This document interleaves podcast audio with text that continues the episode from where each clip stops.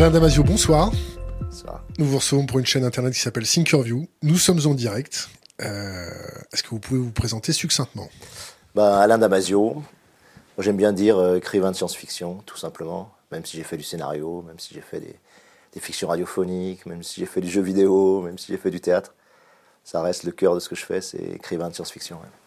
Chanteur un peu maintenant, non? Ah, maintenant, euh, je dis plutôt parleur parce que le chant, je suis incapable de chanter, vraiment. Mais euh, ouais, j'adore poser ma voix, en tout cas sur les textes et les porter comme ça, en musique. Ouais, ça c'est. Julien Assange qui se fait serrer aujourd'hui. Ouais. Vous avez vu ça? Non, j'ai pas vu, non. Qu'est-ce que vous pensez le fait que euh, Julien Assange se fasse euh, serrer par la police? Ah, mais Julien Assange, c'est. Pour moi, c'est comme Snowden, c'est. C'est une tragédie parce que voilà, c'est des lanceurs d'alerte absolument décisifs, quoi, qui, qui devraient pour moi être voilà, décorés de, de je sais pas, de la Légion d'honneur ou en tout cas de, sorte de croix de guerre, euh, en tout cas de la, de la, de la vérité de l'information. Et puis on les traite comme des criminels. Voilà, et non seulement ils ne sont pas protégés, mais on les traite euh, comme la lie de la société. Quoi. Donc euh, on, est, on est dans un cadre où voilà, on voit que la transparence auprès des puissants est quelque chose qui, est, qui vous conduit en gros en prison ou, ou dans une ambassade dans laquelle vous restez toute votre vie. Et par contre, euh, la transparence euh, au niveau des citoyens, ça c'est c'est voulu, décidé, euh, disséminé, maximiser, généraliser. Et là-dessus, il n'y a pas de. Évidemment, ceux qui la font n'iront jamais en prison, quoi. Donc.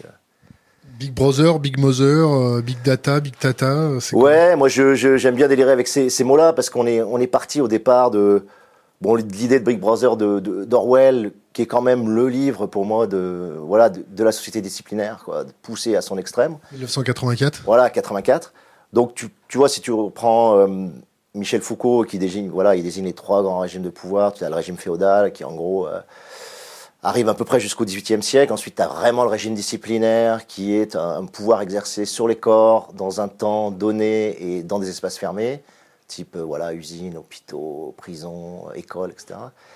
Puis après, on rentre normalement à partir, allez, on va dire, de, après la Deuxième Guerre mondiale, mais surtout les années 60-70, on rentre dans voilà, ce, que, Foucault appelle le régime de normalisation et que Deleuze va reprendre en disant c'est le, c'est le régime de contrôle. Donc un système beaucoup plus insidieux, subtil, non pyramidal, euh, non dictatorial, où l'autorité se cache euh, et qui exerce, euh, voilà, qui s'exerce sur les individus de façon très fine.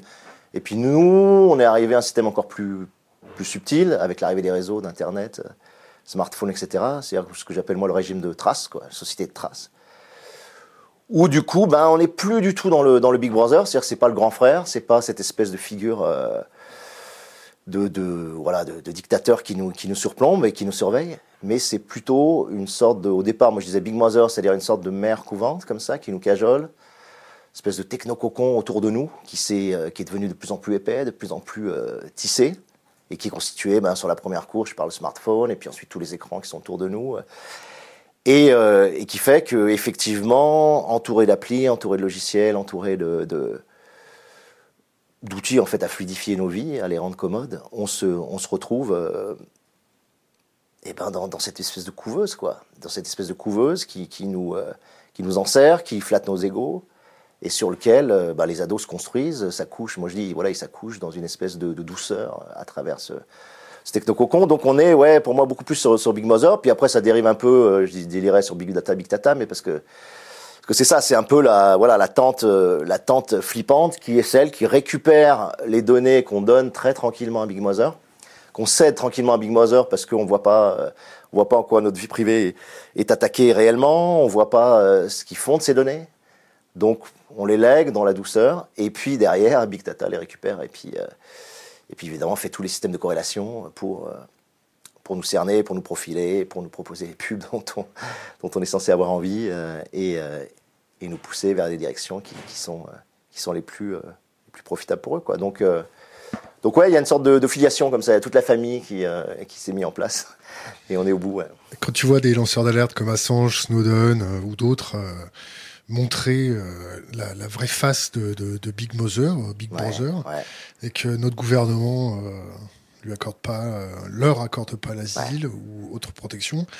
Toi, en tant que Français, auteur, intellectuel, tu as envie de dire un message, dire quelque chose Ouais, mais moi, il y a, y a, tu vois, il y a deux choses qui me frappent sur Snowden ou, ou Assange.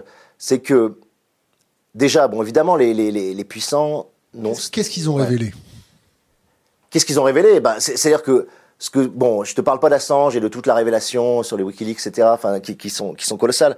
Mais si tu veux et qu'il faut fouiller, qu'il faut chercher, il faut il faut faire un vrai boulot journalistique pour extirper la valeur de ces. Euh, tu vois, si tu prends les football leaks, bon, je m'intéresse au foot. Bon, c'est super intéressant de euh, d'aller voir ce qui se passe, qu'est-ce qui s'est passé sur le procès de Ronaldo, est-ce qu'il a violé, pas violé, euh, comment se passent les transferts, quelles sont les magouilles derrière. Bon, mais il faut faire un vrai travail journalistique derrière, ce qui, ce qui demande du temps. Bon, mais si tu veux, si tu prends Snowden, qui a été quand même la bombe atomique, enfin, sur, la révélation, même moi qui bossais sur ces sujets depuis les années en gros 95, parce que je sors la zone du dehors euh, en 95, où déjà j'exposais au maximum cette espèce de logique panoptique, euh, voilà, se, se, disséminant partout dans le corps social, et c'est vraiment le thème du livre. Même moi, je, prends une claque dans la gueule, quoi. C'est-à-dire, je, je me dis, ok, j'ai fictionné ça, mais c'est beaucoup plus profond, beaucoup plus plus intense, beaucoup plus généralisé. Tu vois, quand j'ai commencé à regarder, enfin, à voir les logiciels, tu sais, qu'ils utilisent, euh, où tu peux chercher en gros n'importe qui, n'importe quel. Donc, soit tu cherches de façon massifiée sur un site, qui a consulté ce site, soit tu cherches sur une, un mail particulier, un certain nombre d'infos. Enfin, tu as tous les moyens de tri et de recherche possibles. Et tu, tu prends ce choc-là et, et finalement rien. C'est-à-dire que bien sûr les gouvernements, euh, parce que Orange évidemment vend les, vend les datas, euh, deal avec la NSA, tout ça, on peut tout à fait l'imaginer, tu vois mais que même sur les gens, il n'y a pas une espèce d'explosion de réaction. Tu vois, tu, tu, tu, tout le monde dit waouh, c'est fou quand même, c'est incroyable.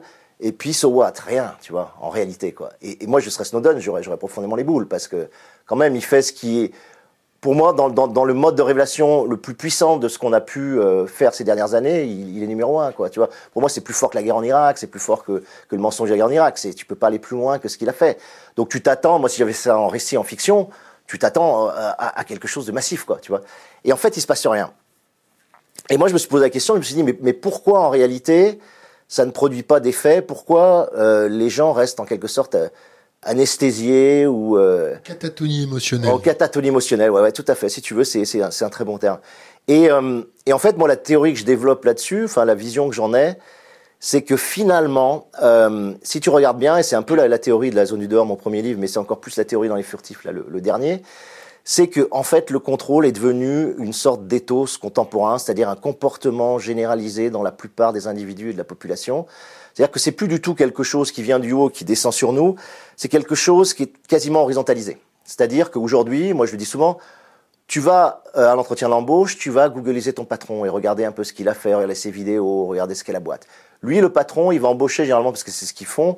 Il va embaucher un hacker euh, qui va euh, aller sur ton compte Facebook et regarder en gros. C'est pas un hacker de, la plupart du temps. Oui, mais bon, voilà, c'est c'est enfin c'est du bas du bas niveau de, de, hack quoi, tu vois. Mais euh, donc il va voir et il va commencer à regarder ce que tu as fait, peut-être au niveau syndical, au niveau de la militance. Bon.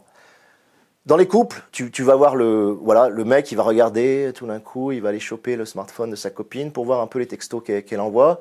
Et la copine, elle va aller voir les sites, l'historique des sites pour regarder un peu euh, quel site porno il regarde ou qu'est-ce qui se passe, tu vois, s'il a s'il a une copine. La fille va surveiller son père, le père va surveiller sa fille, les collègues entre eux vont surveiller, etc. Donc on a tous appris à utiliser ces, ces outils-là pour en fait, quand tu regardes pour se rassurer, c'est-à-dire pour conjurer un ensemble d'incertitudes dans lequel, c'est l'incertitude que euh, ma femme me soit fidèle, par exemple, ou l'incertitude que mon patron soit vraiment un type bien, ou l'incertitude que l'employé soit pas le premier mec qui va te montrer un syndicat dans ta boîte, tu vois. Voilà. Donc sur euh, sur ces aspects-là, tu te rends compte que cette pratique de contrôle, elle est tissée. Moi, ce que j'appelle l'intercontrôle, voilà, horizontal. Et puis après, tu as des pratiques qui sont presque intériorisées, que j'appelle intracontrôle ou self-control, où bah, tu as tendance à t'auto-censurer un petit peu parce que tu sais pas par qui va être lu ton mail, tu sais pas par qui va être lu ton tweet, tu sais pas. Euh, qui va regarder ton smartphone, tu, tu, tu sais pas si ta, ta vidéo, elle va être... Euh, voilà. Donc, tu as toute une pratique. Moi, j'avais été frappé aussi, par exemple, tu vas au Festival de Cannes. Maintenant, on t'explique que les fêtes sont complètement pourries au Festival de Cannes parce que tout le monde a un smartphone, tout le monde peut filmer et tout le monde a peur qu'un leak arrive sur le réseau et toujours auprès des stars. Et donc, bah, les fêtes, elles sont shut down un peu parce qu'il y a cette pratique d'intracontrôle, l'autocensure, ça contrôle. Donc, si tu prends intracontrôle, intercontrôle, contrôle vertical exercé quand même par euh, bah, nos fournisseurs d'accès, par le gouvernement, par, les GAFA, etc., tu arrives finalement à un maillage extrêmement dense, extrêmement, euh, extrêmement fin de contrôle, et surtout dans lequel tout le monde est à son petit niveau relais. Ce qui fait que quand Snowden révèle ça, moi j'ai le sentiment que les gens disent Ouais, mais au fond, on fait tous un peu ça, quoi. Ils sont pas si, voilà, ils sont pas si frappés, ils sont pas si choqués que ça, parce que c'est devenu aussi une façon où tu filmes dans la rue, tu vois, il y a la moindre agression, les gens filment, il y a le moindre. Donc même l'outil, le fait de pouvoir filmer à n'importe quel moment, c'est un vrai outil de contrôle en réalité, c'est un vrai outil panoptique, quoi. Donc voilà, moi je, pense qu'il y, a un phénomène comme ça. Donc ça révèle beaucoup de choses sur, voilà, sur l'éthos contemporain, qui est un ethos pour moi vraiment de contrôle, et qui... Euh, et alors moi voilà, après j'étais plus loin, je, je me suis interrogé aussi pourquoi, pourquoi cette volonté de contrôle, qu'est-ce qui se passe qui fait que cette société-là a, a, tendance à fonctionner sur cet ethos-là?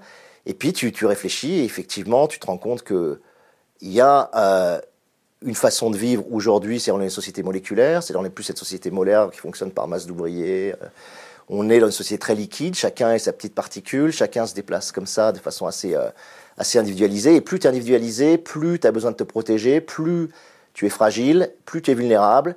Et plus tu es vulnérable, plus tu vas utiliser des outils techniques pour te protéger, pour filtrer tes communautés, par exemple, pour dire je n'ai pas envie de me confronter avec des gens qui pensent Front National, donc je vais faire des bulles de filtre dans mes communautés, je vais, je vais faire mes fils Twitter qui me correspondent à moi, je vais regarder les sites qui m'intéressent moi, mais surtout je vais pas être dérangé par des, par des images que je veux pas voir. C'est-à-dire que tu conjures tout un ensemble d'altérités de rapport avec le dehors pour rester dans une sphère qui va te rassurer et qui va conjurer tout un ensemble de peurs, d'angoisses que tu as, mais qui est générée par ces sociétés de, pour moi en tout cas, d'hyper-compétition et qui fait que en étant particule isolée, non reliée à des communautés naturelles, on a tendance à, se servir de la techno pour, euh, voilà, pour nous protéger. Et donc, cette façon de contrôler est aussi une façon de répondre aux peurs, aux angoisses et à l'incertitude qui nous, euh, qui nous entourent. Donc, c'est complexe. C'est pour ça que c'est complexe de, voilà.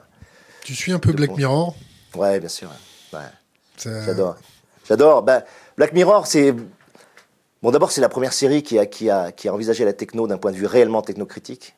C'est-à-dire que l'ASF, euh, je suis bien placé pour. pour Je te coupe, je te dis maintenant, euh, à chaque fois qu'on objecte des critiques à la techno, mhm. on se fait tout de suite relayer comme technophobe, arriéré, genre limite amiche, tu vois.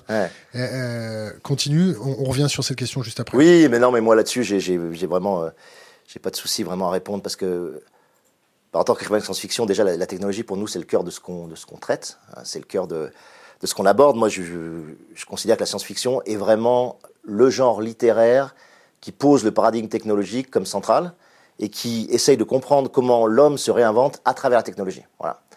Euh, et comment la technologie donc vient impacter à la fois le, rapport qu'on a au monde, à la fois le rapport qu'on a aux autres, mais aussi, et peut-être plus important encore, le rapport qu'on a à soi, la façon dont on se construit soi-même. Quand tu prends un, ado, tu vois que sa construction personnelle passe par les réseaux sociaux, elle passe par les jeux vidéo énormément, c'est-à-dire qu'ils vont jouer 20 ou 25 heures, et la façon dont ils vont construire même leur capacité cognitive, elle va, elle va, elle va passer par, euh, par les jeux vidéo, la spatialisation. Euh, tu vois, si tu as Fortnite, bah, tu, forcément, tu as une capacité de spatialisation énorme parce qu'il faut que tu aies les maps en tête, que tu te déplaces, etc. Bon. Donc, euh, moi, je considère que, voilà, sur le, sur l'aspect technologique et Black Mirror, c'est le première série, en tout cas, qui est sortie avec cette qualité, qui est une approche technocritique qui, regarde le miroir, justement, le, au-delà du miroir de la technologie et cet écran noir qui, est face à nous et surtout qui avait une capacité narrative que je trouve extraordinaire à te mettre mal à l'aise. C'est-à-dire que tu sors de la série, tu sors des épisodes, et tu es dans un sentiment que moi j'avais jamais éprouvé avant. C'est pas que tu es choqué, c'est pas que tu es révolté, c'est que tu es mal à l'aise. C'est-à-dire que ils font passer la ligne de récit à l'intérieur de toi. Quoi. Et tu te rends compte que l'utilisation des technologies qui te montrent et leur perversion, il y a une partie de toi qui est déjà dans ces perversions-là, qui, fait déjà partie de ces perversions-là. Et c'est pour ça que c'est si, euh, si déroutant. Moi, un épisode qui m'avait par exemple extraordinairement euh, touché, parce que je travaillais sur ce sujet sur un jeu vidéo, c'était la mémoire. J'avais créé un jeu vidéo comme ça qui s'appelait Remember Me, enfin on l'avait créé à 80, hein. mais moi j'étais directeur narratif, et le principe c'était toute la mémoire humaine est digitalisée, elle est numérisée. Donc dans ce monde-là, tu jouais, tu jouais un, hacker qui était capable de, remixer le cerveau des gens, qui remixait la mémoire des gens, mais surtout dans ce monde-là, tu avais une banque qui s'appelait Memorize, qui, récupérait tous les segments mémoriels des gens, que les gens déposaient chaque jour de des segments de mémoire, euh, soit positifs, soit négatifs, pour s'en débarrasser euh, en banque. Et ces banques étaient par ailleurs payées, la Tamine, etc. Et donc j'avais beaucoup travaillé sur cet enjeu de la mémoire, comment l'utiliser, comment la vendre, comment la trafiquer, comment la remixer, etc. Et puis arrive cet épisode de, Black Mirror, qui avait lieu d'ailleurs après, qui s'appelait The Grain, où c'est pareil, ils ont, il a une espèce de petite... Euh, c'est pas une puce, mais c'est une graine dans, le cerveau qui permet d'enregistrer chacun des moments que tu vis comme si là on était, on était également enregistré, on l'est d'ailleurs. Mais et ce qui est génial, c'est que eux, ils ont traité cet enjeu de la. Moi, je l'avais traité de façon très politique, très. Euh, il y avait Amnésie Internationale qui se battait contre la mnémose ou la mémorisation euh, extrême de, ce monde. Et là, il le traite sur un sujet extrêmement simple, mais qui nous touche tous, c'est la jalousie. Voilà. Il, il traite l'enjeu de la mémoire totale à travers la jalousie. Si tu peux mémoriser chacun des moments de ta vie et revenir sur des scènes où effectivement il y avait des séductions entre ton partenaire et quelqu'un d'autre, et que tu peux te repasser ces scènes, tu vas creuser l'espèce de paranoïa de la jalousie bien plus intensément que tu l'aurais jamais fait. Et ça, j'ai trouvé ça fabuleux parce que ils viennent toucher un affect qui est personnel et ils le traitent sur un enjeu de SF qui est la mémorisation, quoi. Et ça, c'est rare de trouver cette qualité-là en narration, quoi. La plupart des gens l'auraient traité de façon assez lointaine, en disant, oh là là, regardez, on mémorise tout, et puis, euh, on aurait pris un, une espèce de, de, président dont on avait mémorisé un moment intime, et puis on l'aurait sorti. Tu vois, ça aurait été donné des choses pas très intéressantes. Là, il prend une situation concrète, euh, personnelle, de couple, il la traite sur l'axe de la jalousie, et du coup, tu ressors, mais tu as, envie de vomir, quoi. Tu as quelque chose de. Donc là-dessus, ils sont très forts. Après, les épisodes, moi, je trouve que la saison 3 déjà se, dégrade un peu, au sens où ils sont victimes du retour d'état de grâce, c'est-à-dire qu'il y a des choses qu'ils ont fait, je pense, avec beaucoup d'instinct, beaucoup d'intuition. Et ensuite, ils ont essayé de systématiser un peu leur, leur, leur pratique, c'est-à-dire de, de, de, chercher le malaise euh, sciemment, volontairement, rationnellement. Et je trouve que ça pêche, quoi. Euh, par exemple, l'épisode de la, de la notation généralisée. Euh, qui moi en plus est dans la zone du dehors, c'est quelque chose que je pratique dans la zone dehors, c'est le classe, c'est classement généralisé de la population où voilà, ton subordonné te, te note, ton patron te Comme note. en Chine. Euh, comme en Chine, voilà, social credit, euh, ton boulanger te note, ton, tes fils te notent, tout le monde te note et toi tu notes tout le monde. Donc c'était le même principe. Et là, c'est traité de façon très didactique. Euh, tu as compris dès les cinq premières minutes ce qui se passe. Et, du coup, on est plus dans une logique de message et on n'a pas le malaise. On sort, on sort de la dimension de malaise. Ce que je trouve très difficile, voilà, c'est ça, c'est créer l'identification au personnage qui fait que une fois que tu es identifié au personnage, tu vas ressentir toute son malaise, sa perversion, euh, de façon forte. L'épisode génial, par exemple, de la, de la fille qui perd son, son mec et qui, d'abord euh, discute avec, euh, avec son mec mort, avec toutes les traces vidéo et, et audio qu'il a laissé. Euh, une IA reconstitue son mec et elle peut discuter au téléphone avec lui. Ça, par contre, c'est génial parce qu'immédiatement, tu t'identifies à la fille, immédiatement, tu rentres en elle. Donc, une fois que l'identification est assurée, tu vas, tu vas éprouver tout ce qu'elle éprouve et, et, tu vas te prendre la, la, la perversion et, la, et le mal-être tout le long de, de l'épisode. Il est magnifique, cet épisode. Moi, je trouve qu'il. Laurent Alexandre, ça te parle? Oui, je l'ai rencontré, j'ai eu le, le, le, malheur de le rencontrer, ouais, ou le bonheur de le rencontrer, je sais pas.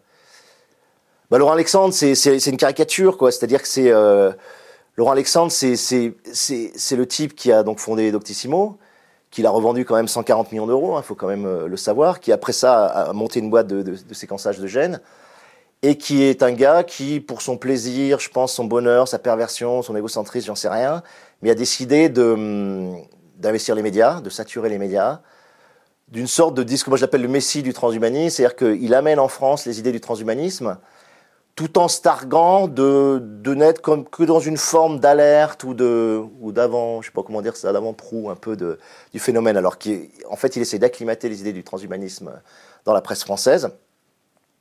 Euh, mais toujours, il l'avance comme ça en disant non, mais je, si vous voulez, je sais pas ce que je voudrais qu'il qu advienne, mais vous savez quand même, c'est ce qui va arriver, quoi. C'est cette idée, de toute façon, que vous le vouliez ou non, ça va arriver.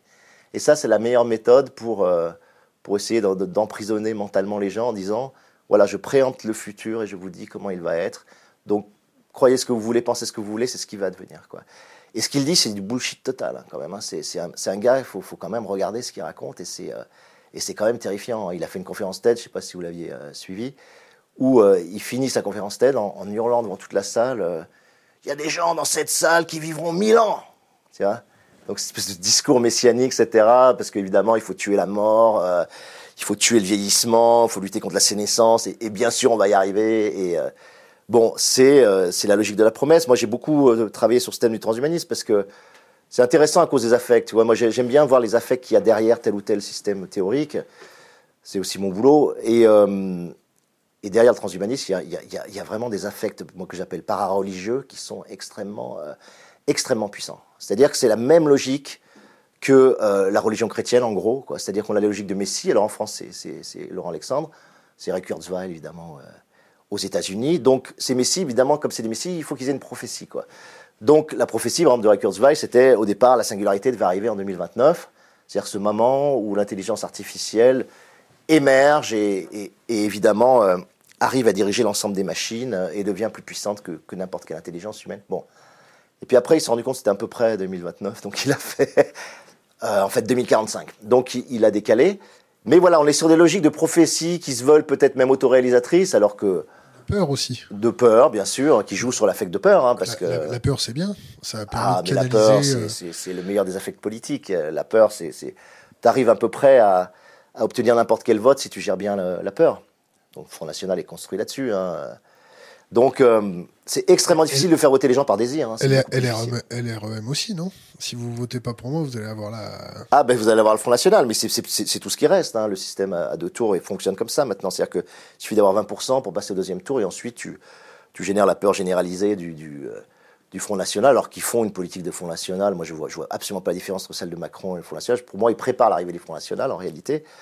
Et, euh, et puis là, au deuxième tour, tu as ce que j'appelle moi les castors moraux qui font barrage contre l'extrême droite. Euh, donc c'est Castorama, j'appelle ça, tu vois, c'est vraiment, ils, voilà, ils font barrage et ils croient à faire un acte politique tous les cinq ans en allant voter pour, pour, euh, pour la marionnette que, que, que, le système dominant a mis en place au deuxième tour. Donc là, sur Macron, c'est un hold-up démocratique total et, et, et, ils ont réussi. Donc ça, oui, mais parce que l'affect de peur est, est, est, le plus facile à mobiliser de tous. Si je, te dis, si je te dis, faites ce que vous voulez, mais votez Macron, ça te fait penser à quoi? ça, ça veut dire que voilà, on est. Le titre de Libération. Oui, oui, oui, je me souviens du titre de Libération, mais il y, y, en a eu dans toute la presse, même Mediapart a fait voter Macron, donc euh, à un moment donné, tu t'inquiètes tu, quand même. Non, bon là-dessus, on pourrait en parler des heures. Voilà, c'est pour moi, c'est un système totalement exempt. La Cinquième République doit, doit, doit, être achevée à coup de, à coup de marteau. Et euh, comme tous les systèmes, au bout d'un certain moment, euh, qui sont en place, les gens ont compris comment l'utiliser pour pour obtenir le vote qu'ils souhaitent avoir. Et, maintenant, il faut vite changer et détruire cette cinquième République, passer à une sixième, septième, je sais pas, euh, faire une constituante ou passer même à d'autres régimes complètement différents. Mais on peut pas rester comme ça, puisqu'on va avoir le coup à chaque fois. Et puis une fois, ça va pas marcher, puis on va vraiment avoir le Front National. Et contrairement à ce qu'on croit, le Front National va évidemment pas défendre le peuple. Le Front National va s'allier avec les puissances d'argent, va, va, s'allier avec l'oligarchie. Et il commence à y avoir des prises de contact. Si tu écoutes euh, Juan Branco, euh, qui est quand même bien informé sur ces domaines-là, qui a accès justement au leaks et qui dit voilà euh, aujourd'hui Marine Le Pen commence à abandonner toutes les choses qui faisaient un peu, euh, peu barrage avec le lien avec l'oligarchie, notamment l'antisémitisme et différentes autres choses. Et puis euh, à partir du moment où l'oligarchie qu'on comprendra que le Front National ils ont rien à craindre d'eux, bah ils feront en sorte qu'ils passent. Voilà. De toute façon ils sont tout prêts donc. Mais de toute façon, même la, politique actuelle, elle, elle, est tellement peu différente de ce que le Front National ferait. Je vois pas ce que le Front National aurait fait de plus sur la politique migratoire qui a été odieuse depuis l'arrivée de Macron. Je vois pas ce qu'il aurait fait plus. Euh, hein? T'as vu l'Aquarius? Ah L'Aquarius, moi je suis soutien, je suis au comité de soutien de l'Aquarius, donc je, j'ai, vu ça de près. Donc euh, c'est juste une honte absolue, hein, entre, entre, parenthèses, ça il faut quand même le dire. Hein. C'est-à-dire que euh, ça, je suis content de pouvoir en parler un tout petit peu là sur Thinkerview, mais, mais tu as donc des, milliers et des milliers donc, de, migrants qui meurent sur les canaux pneumatiques, hein, qui, sont, qui sont fabriqués à la chaîne en plus, dans des usines libyennes. Donc c'est des canaux qui sont, euh, qui sont faits pour tenir 10 heures en réalité. Donc ils mettent, euh, donc c'est des espèces de boudins comme ça, blancs, euh, pneumatiques complètement pourris. Ils clouent des planches dessous, quoi. Tu sais même pas comment ça crève pas le, truc. Ils mettent des migrants, ils mettent une certaine de migrants dessus et puis ils partent, quoi. Donc ils savent que voilà, ils mettent de l'essence dedans. Ils savent qu'en gros 10-12 heures après, ça ne. Donc c'est quasiment une condamnation à mort, sauf si sur place tu as effectivement des, bateaux qui vont, qui vont les sauver. Donc ce qui est quand même délirant, c'est que, c'est que l'Aquarius, quand même, en, assez peu de temps, avait sauvé 30 000 personnes. Toi, donc tu sauves 30 000 vies. Je veux dire, qu'est-ce que tu peux faire de mieux que sauver 30 000 vies, quoi? Et puis tu n'as même pas à te poser la question de dire oui, mais c'est des migrants, etc. Non, c'est des gens qui sont en train de se noyer. Tu, tu d'abord tu les sauves, c'est, le code de la mer. Hein. Tu sauves d'abord les gens qui sont en train de se noyer, et ensuite tu réfléchis, tu les accueilles, tu fais ce que tu peux, etc. Mais d'abord tu sauves les gens, quoi. Voilà. Et ensuite, quand tu vois les témoignages des, des migrants, enfin, moi, j'ai fait les, soirées de la sauce Méditerranée où tu avais les témoignages euh, à la fois vidéo et audio des migrants, mais franchement, moi, j'ai jamais, euh, j'ai jamais vu ça. Enfin, j'ai jamais entendu ça, j'ai jamais pensé que c'était possible. Quoi. Pour donner juste un exemple, euh, qui, qui c'est que très souvent, donc, au long du voyage, ils sont dépouillés, ils n'ont plus aucun rond, etc. Très souvent, donc, ils sont menacés à des moments, ils appellent la famille, ils les menacent avec un flingue et leur disent si vous n'avez pas l'argent, on tue, on tue votre fils ou on tue. Ok, t'as ça, mais t'as des trucs bien pires encore. Si tu voyages avec ta femme, ils vont la violer devant toi, ils vont t'obliger à regarder. Euh, et tant que tu ne donnes pas de l'argent ou tant que tu fais pas ce qu'ils veulent, tu, tu, vois, et donc tu te retrouves avec des gens qui sont des purs héros, quoi. C'est-à-dire qui sont survécus, qui sont encore dans le canal de sauvetage et qu'ensuite sont récupérés par l'Aquarius. Ces gens-là, moi, je fais, je fais 10 romans sur eux avec juste un récit, quoi, tu vois, parce que c'est tellement incroyable ce qu'ils ont surmonté que. Et ces gens-là, on les rejette quand ils arrivent en France, quoi, tu vois, c'est. Euh, quand Castaner, dit euh, ils sont complices des passeurs. Non, mais c'est complètement hallucinant, quoi. Enfin, tu vois, c'est. Moi, moi, je, je. Ça, c'est ce que j'appelle l'obscénité, voilà. L'obscénité, c'est ça. C'est l'obscénité. Voilà. C'est un point où tu, tu, tu, dis quelque chose qui, qui révoltant. Tu vois, moi, quand j'entends ça, j'ai envie de mettre Castaner sur un canot et puis, tu, vois, le, le, mettre au milieu de la mer et puis attendre qu'il coule, quoi. Tu vois, juste, quoi. Voilà, c'est ça qu'il faudrait faire. Parce que, je veux dire, c'est évident que ces gens-là, et quand tu vois les témoignages et quand tu sais d'où ils viennent, c'est évident que ces gens-là, généralement, ils n'ont absolument aucun autre choix que, de migrer pour s'en sortir. Soit parce qu'ils viennent de Syrie, soit parce qu'ils viennent d'Érythrée, soit qu'ils. Voilà. Alors tu vas me dire, il y a quelques migrants économiques. Oui, peut-être, tu vois, il y en a quelques-uns, bien sûr. Mais la plupart des gens, euh, c'est juste une question de survie. Donc qu'est-ce que tu veux faire? En plus, ils arrivent en Libye, où ils sont exploités, euh, ils sont mis en prison, c'est que des prisons privées. Hein, donc c'est juste incroyable. Euh, quand tu vois, ils sont, ils sont battus, s'ils ne travaillent pas, ils sont battus. S'ils meurent pas, c'est déjà un miracle. Et ensuite, quand ils arrivent enfin sur le canot pneumatique, tu vois, tu veux pas les sauver? Enfin, c'est c'est juste ignoble. Enfin voilà, moi je sais pas, je sais pas quel nom ça peut, on peut donner à ça quoi. Mais moi je trouve ça voilà juste obscène quoi. Et quand tu vois ce que ça représente en plus le flux migratoire, on a 67 millions d'habitants. Moi un coup j'avais calculé, ça voulait dire ce qu'on accueillait, ça voulait dire accueillir une personne sur 7000. C'est-à-dire qu'il y a 6999 Français et toi ils se réunissent, c'est 6999 Français, puis il y a une personne qui arrive sur la plage et tu leur demandes vous l'accueillez ou pas? Parce que quand même, quand même pour la France, euh, tu vois, c'est ça le chiffre. Hein 30 000 sur 67 millions, ça donne ça, tu vois. Donc même si tu te dis, bah alors on va, on va, allez, on, quand même on en accueille 5 sur, sur 7 000, qu'est-ce que ça va changer? Enfin, tu vois, ça va rien changer. Et au contraire, c'est une richesse, c'est un apport, c'est une culture, c'est, euh, ça peut bonifier la société française en plus, quoi, tu vois. Donc, euh, donc ça, c'est, ouais, ouais, c'est particulièrement horrible. Et ça, c'est, c'est extrêmement impressionnant aussi de voir à quel point c'est passé sous le, sous silence, sous le boisseau. Rien que donner un pavillon à l'Aquarius. Tu peux ne pas être d'accord avec l'Aquarius, quoi. Mais à un moment donné, tu es la France, tu es le pays des droits de l'homme, donc tu leur donnes au moins un pavillon qui puisse continuer à sauver les gens. Enfin, tu vois, c'est quand même la base de tout. C'est quand même une honte absolue que, Macron ne délivre pas un pavillon pour l'Aquarius. C'est quelque chose qui n'a qui, pas de nom. C'est la honte totale. C'est pire que la honte, quoi. C'est un crime contre l'humanité, là, il faut le dire. Parce que c'est vraiment un crime sur, sur des dizaines et des dizaines de milliers de personnes qui crèvent, dont on n'a même pas les sépultures, dont on ne sait même pas le nombre. Voilà, on sait qu'on a sauvé 30 000, ça veut dire combien sont morts? C'est euh, certainement plus de 100 000, donc euh, t'appelles ça comment à un moment donné? C'est pas pour lancer des grands mots, tu vois, mais t'appelles ça comment? Un génocide? Ouais, c'est un génocide par défaut, ouais, c'est un génocide en creux. Voilà. Un génocide consenti, conscient et en creux. C'est-à-dire qu'ils savent parfaitement tout ce que je raconte là. Là, j'invente rien, je révèle pas quelque chose que personne sait. Tout le monde est au courant de ça. Macron est au courant de ça. Tout, tout, voilà, tous les ministres, tout le gouvernement est au courant de ça. Ils savent parfaitement ce qu'ils font. Ils le font en pleine conscience, quoi. C'est quand même. Euh, et là, il faut saluer Angela Merkel sur ce qu'elle a fait sur la politique euh, migratoire quand elle est arrivée. Et, malgré toutes les oppositions, elle a dit allez, on va accueillir un million de. Bah bravo, moi je ne suis pas pour la politique de Merkel, mais là-dessus, elle a, juste une conscience, une éthique. Euh, certainement euh, protestante, etc. Mais, euh, mais elle l'a fait. Voilà. Nous, on est juste dans la honte absolue, hein, Hollande, Hollande comme Macron. Hein. Tu vois la France euh, comment dans 3, 3 ans, 5 ans? C'est quoi ton Moi, j'ai beaucoup d'espoir. voilà, bon, j'ai beaucoup d'espoir sur ce qui se passe sur les, sur les, gilets jaunes et sur ce que ça trahit surtout et sur ce que ça révèle. Moi, j'ai l'impression qu'on est au bout quand même d'un système. Voilà, le, le c'est ça le livre de Juan Branco sur Crépuscule. J'ai massé le terme. Voilà, j'ai lâché ce terme, c'est-à-dire que je, pense comme lui qu'on arrive à une zone crépusculaire, c'est-à-dire qu'on arrive, la, la cinquième est, exsangue, la cinquième République est exsangue, on arrive au bout, on a pour la première fois des gens qui étaient vraiment la première, euh, comme on dit, le, le premier niveau des inclus, les gilets jaunes, c'est ça, c'est le premier niveau des inclus. C'est-à-dire que c'est pas les gens qui sont chômeurs, c'est pas les gens qui sont exclus, c'est pas les gens qui sont sans papier, etc. C'est des gens qui travaillent, tous quasiment, qui sont petits commerçants ou salariés au SMIC, euh, donc qui ont un boulot, qui sont inclus, qui ont joué le jeu. Voilà, c'est les gens qui ont joué le jeu.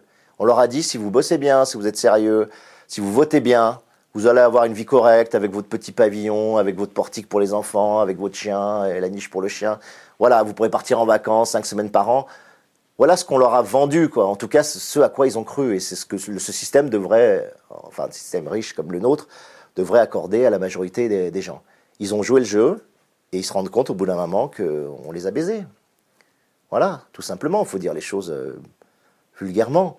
Mais c'est-à-dire que moi je dirais en 35 ans, c'est-à-dire depuis le tournant de la rigueur en 83 en France, euh, le capitalisme a accru son pouvoir d'une façon exorbitante. Voilà. Quand tu regardes, il y, a vraiment un graphique qu'il faut vraiment regarder. C'est le graphique qui te montre sur, c'est sur le même graphique, hein, qui te montre notamment la baisse de l'impôt sur le revenu pour les tranches supérieures, par exemple. Moi, à l'époque où j'étais encore à l'ESSEC, école de commerce, etc., c'était 60% le taux d'imposition sur les, revenus. Maintenant, avec la flat tax, on va descendre à 30%, donc divisé par deux. Tu prends la courbe aussi de l'imposition sur les héritages. Elle a chuté d'un coefficient 2. D'accord? C'est-à-dire qu'aujourd'hui, euh, la fille de Bettencourt peut récupérer la totalité, en gros, de la fortune de sa mère, et euh, qui est complètement exorbitante. Hein, je crois qu'elle est à 35 ou 40 milliards d'euros. et ben rien n'est pris par l'État. Alors que moi, je suis désolé tu ne devrais pas hériter de la fortune de tes parents, tu devrais toucher un tout petit peu quelque chose, mais sur les 40 milliards, bah, on devrait récupérer 39 ou tu vois ou 39 et demi et les redonner à l'État. Et puis la fille de Bettencourt, bah, elle fait comme tout le monde, elle se construit sa vie, elle devient riche si elle arrive à devenir riche, elle se bat quoi, tu vois. Et là, on est dans un système qui est complètement euh, un système monarchique quoi, de transmission quoi. De la même façon, si tu regardes euh, l'impôt sur les sociétés, moi à l'époque où je suis à l'ESSEC, c'est 50 D'accord? Donc 50% des bénéfices sont imposés dans les boîtes et sont donnés à l'État. Aujourd'hui, on est autour de 25-30%. D'accord? Tu regardes la répartition capital-travail, c'est-à-dire sur 100 générés par une entreprise, euh, 100 euh, de valeur, euh, je crois qu'on est passé de 70-30, c'est-à-dire en gros, il y a 70 pour les salariés et 30 pour le, pour le capital. Maintenant, on est à 60-40, tu vois? Donc tout est comme ça. C'est-à-dire que nous, on a été la génération, moi je suis né en 69, j'ai été la génération enfoncée. Je suis la génération qui a tout perdu. En tout cas, c'est la génération de la régression, tu vois? On a parlé des 30 des 30 glorieuses. Moi, je dis, voilà, on est des 30 honteuses. Voilà. Nous, euh, on a un des chiffres aussi, parce que ça, les gens, ils se rendent pas compte d'un truc, moi, qui m'a toujours frappé, c'est que à l'époque de mon, de je prends mes, mes, parents et moi, je suis à peu près du même niveau de vie que mes parents. Ma mère était prof d'anglais, euh, ma copine est prof de français, etc. Moi, je suis indépendant, mon père était carrossier, donc on est à peu près au même niveau de vie. Il fallait 10 ans à leur époque pour acheter une maison. Tu vois, une maison normale. Ah, voilà, exactement. Il en faut 20. Et ça, c'est l'INSEE, hein, c'est pas des trucs qu'on jette en l'air, hein, c'est des chiffres de l'INSEE. Donc, qu'est-ce qui s'est passé, quoi? On est devenu moins riche, la société est devenue moins riche, on produit moins, on travaille moins? Non. C'est juste que l'extorsion de valeur a été beaucoup plus massive sur les 30 dernières années et que progressivement, ils ont réussi à accumuler des sommes colossales. on le dit, on le sait, hein, les, les 10 premiers milliardaires en France, par exemple, c'est 262 milliards d'euros. Alors je me suis amusé l'autre fois, je me suis dit, mais ça fait combien en SMIC Tu vois, j'ai essayé de, trouver un chiffre de... Parce que j'arrivais pas à le transcrire en termes de valeur, tu vois, j'essayais de trouver un moyen pour me dire qu'est-ce que ça veut dire en fait cette somme qui est colossale. Et j'ai calculé, donc j'ai regardé, tu vois, un SMIC annuel, c'est en gros chargé, c'est-à-dire que si tu payes toutes les charges, si tu payes le poste de travail, si tu payes la formation, les coûts d'embauche, euh, le, le, bureau dans lequel le, SMIC est c'est 25 000 euros par an, en gros, quoi, tu vois. Donc quand tu calcules, tu arrives à 10 millions d'années de SMIC tu vois. Donc ces gars possèdent 10 millions d'années SMIC. Donc ils pourraient payer pendant un an 10 millions de personnes, tu vois. Ou un million de personnes pendant 10 ans, tu vois. C'est, donc c'est complètement fou, quoi. T'imagines, à 10 personnes, ils peuvent payer 10 millions de personnes au SMIC pendant un an, tu vois, avec toutes les charges attenantes, tu vois. Et là, tu fais, euh, qu'est-ce qui s'est passé? Où c'est qu'on s'est gouré? Où c'est qu'on s'est fait avoir quoi? Tu vois c'est. Comment t'expliques cette euh, cette soumission consentie, cette cette euh, catatonie de, des, foules par rapport à la réalité des, de l'arnaque telle que tu la présentes, qu'on peut la présenter aussi sur Thinkerview. Euh, comment t'expliques le fait que les gens bougent pas et on est, on est français, c'est-à-dire que pourquoi on, ne retourne pas les tables Il y a, y, a, y a, plusieurs, bien sûr, il y a plusieurs raisons. Une, bon, pour moi, une des raisons, la, la principale, c'est qu'on nous maintient juste au-dessus de la ligne de confort. C'est-à-dire que la plupart des gens sont juste au-dessus du seuil de pauvreté, c'est-à-dire que sont dans un niveau de confort qui fait que bon, c'est pas si mal. Donc on tolère à peu près tout. On, on se rebelle pas parce qu'on n'est pas mis dans la situation. Et là, les gilets jaunes, c'est le moment où justement cette génération-là passe sous le seuil de confort, quoi. Et du coup, se dit non, mais c'est plus possible. Là, j'en ai, j'en ai marre, quoi. Voilà. Euh, et puis ils voient tout ça, etc.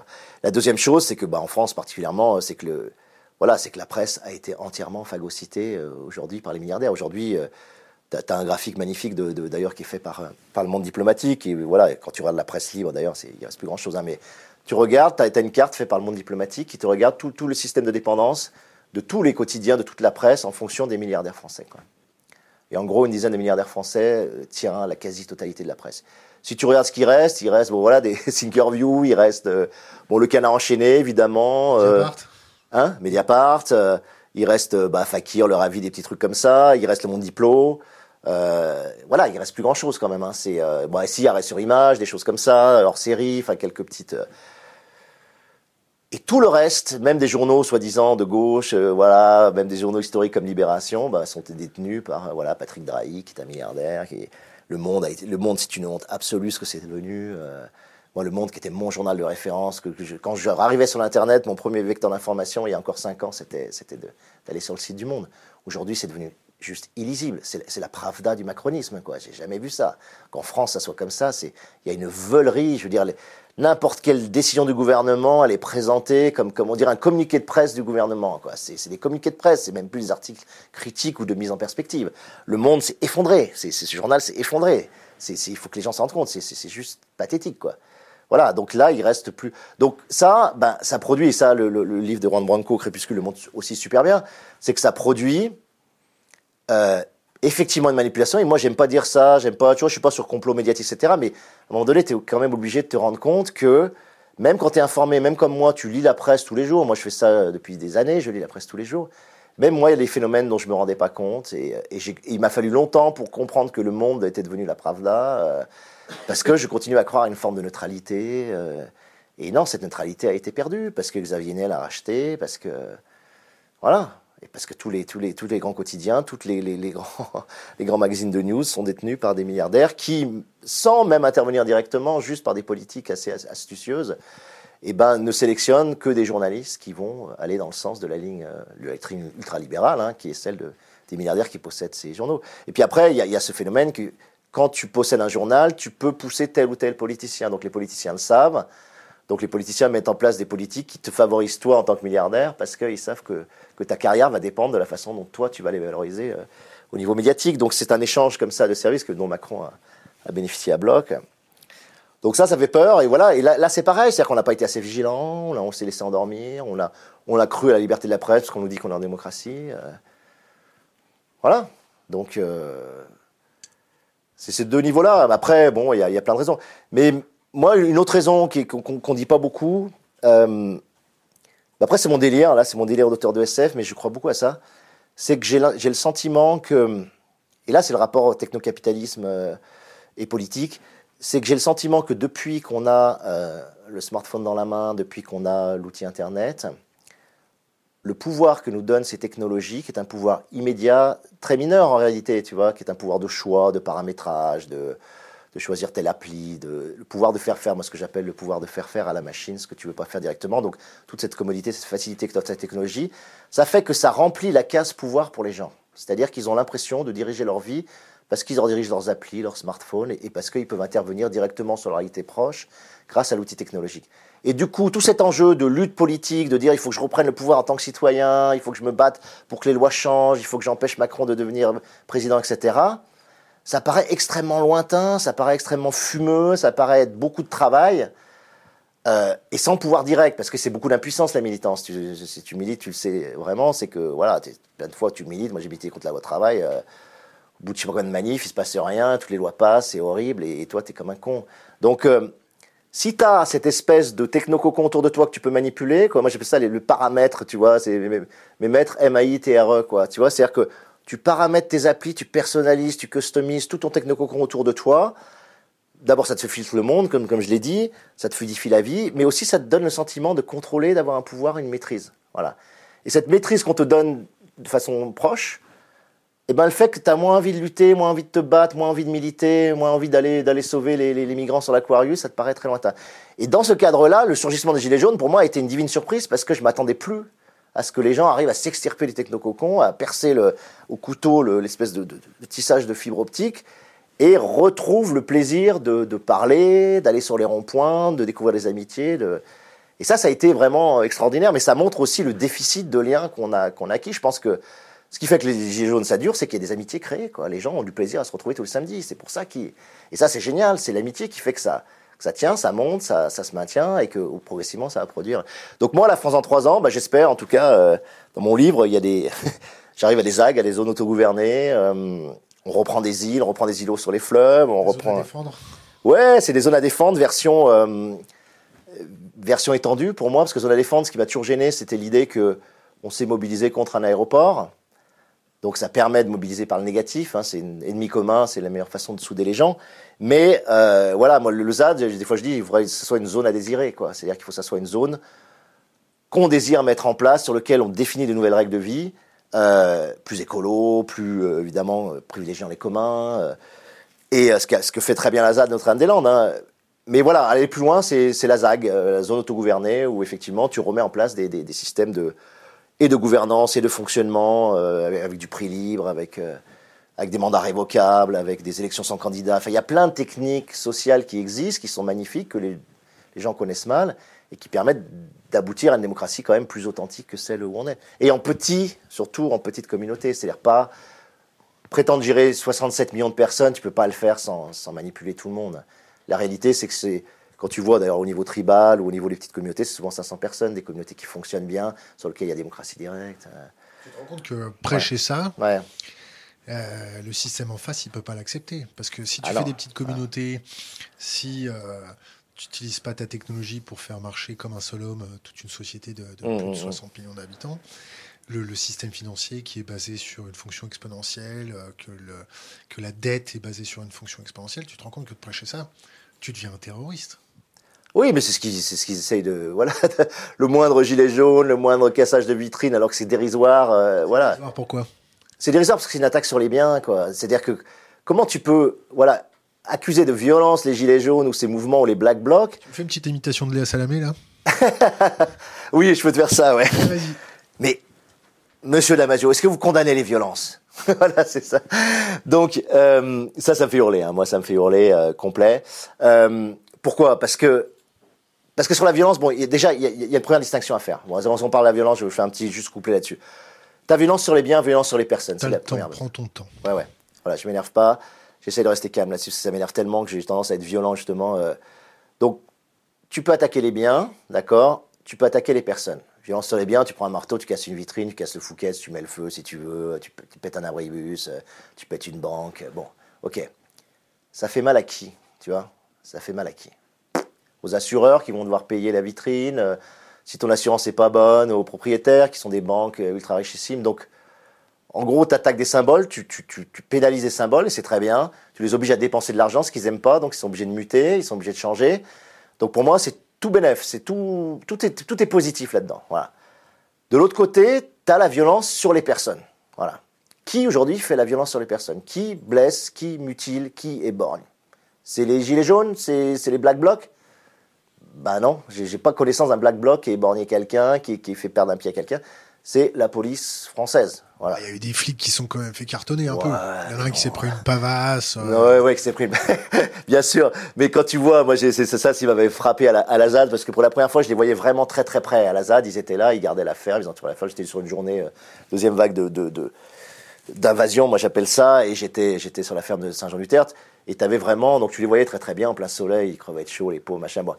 Et tu vois les protections. En fait, les, les failles, c'est derrière les, voilà, c'est derrière les, jambes. Mais tout est archi protégé par du Kevlar. Ils ont un matériel absolument délirant, des casques. Donc, qu'est-ce que tu veux leur faire mal, même en, en faisant les. Je veux dire, tu regardes, regarde les vidéos de 1968 sur euh, les manifs. Regarde comment les flics étaient, étaient habillés et regarde maintenant. Bon. Donc il y a un accroissement du, voilà, du matériel qui est, exponentiel, donc ils sont archi protégés. Donc il n'y a, quasiment pas de blessés ou c'est dérisoire. Quand, Christophe Détinger va, taper sur un gars, on lui met trois jours d'arrêt, mais trois jours d'arrêt c'est que dalle. Moi ça m'est arrivé de prendre une bouteille, on m'avait mis trois jours d'arrêt, j'avais rien, j'avais un éclat de verre là. Et bon. Donc en réalité, la violence sur les personnes, elle est exercée par la police sur son peuple aujourd'hui, avec évidemment le la bénédiction et même le, la volonté du, du, gouvernement macronien. Donc tu parles de violence, déjà, tu te dis, bon, euh, attends, 22 éborgnés, 5 amputés, euh, plus de 500 blessés, tout ça, c'est la violence sur des personnes, donc de la vraie violence, euh, et exercée de la police sur... Donc déjà, première chose. Légitime la violence? La violence... Quand on dit que l'État est le seul détenteur de la violence légitime. Oui, mais non, mais ça, c'est justement le problème, quoi. C'est qu'effectivement, on considère que c'est légitime. Eux, borner quelqu'un, c'est légitime. Ils sont jamais inquiétés. Hein. Ils n'ont jamais été inquiétés là. Donc ça, c'est quand même absolument scandaleux. Quoi. Voilà. Après, en plus, sur les violences, quand, les gens, quand tu cadres une image où tu vois des gens défoncer le Fouquet, bon, tu es là, tu sélectionnes un, segment. La violence, c'est toujours un processus. C'est-à-dire que tu ne deviens pas violent par hasard, quoi. Tu vois, tu, tu, sors pas ex nihilo en devenant violent, quoi. C'est pas une génération spontanée de violence, quoi.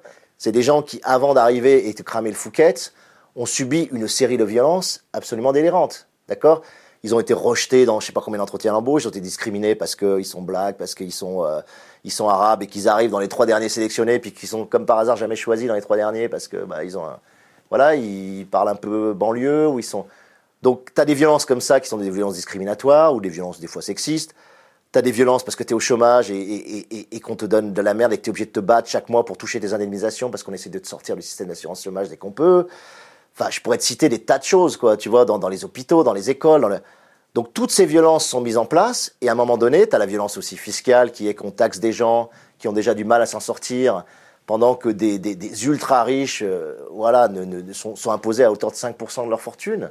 Tu vois Bon, donc, ces violences s'accumulant, à un moment donné, ça s'endogénéise, ça s'accumule, ça se sédimente, et ça explose dans la rue, tu vois Donc, si tu regardes que la fin, tu te dis, mais qu'est-ce qu'ils ont, ces Black Blocs, c'est un scandaleux, etc.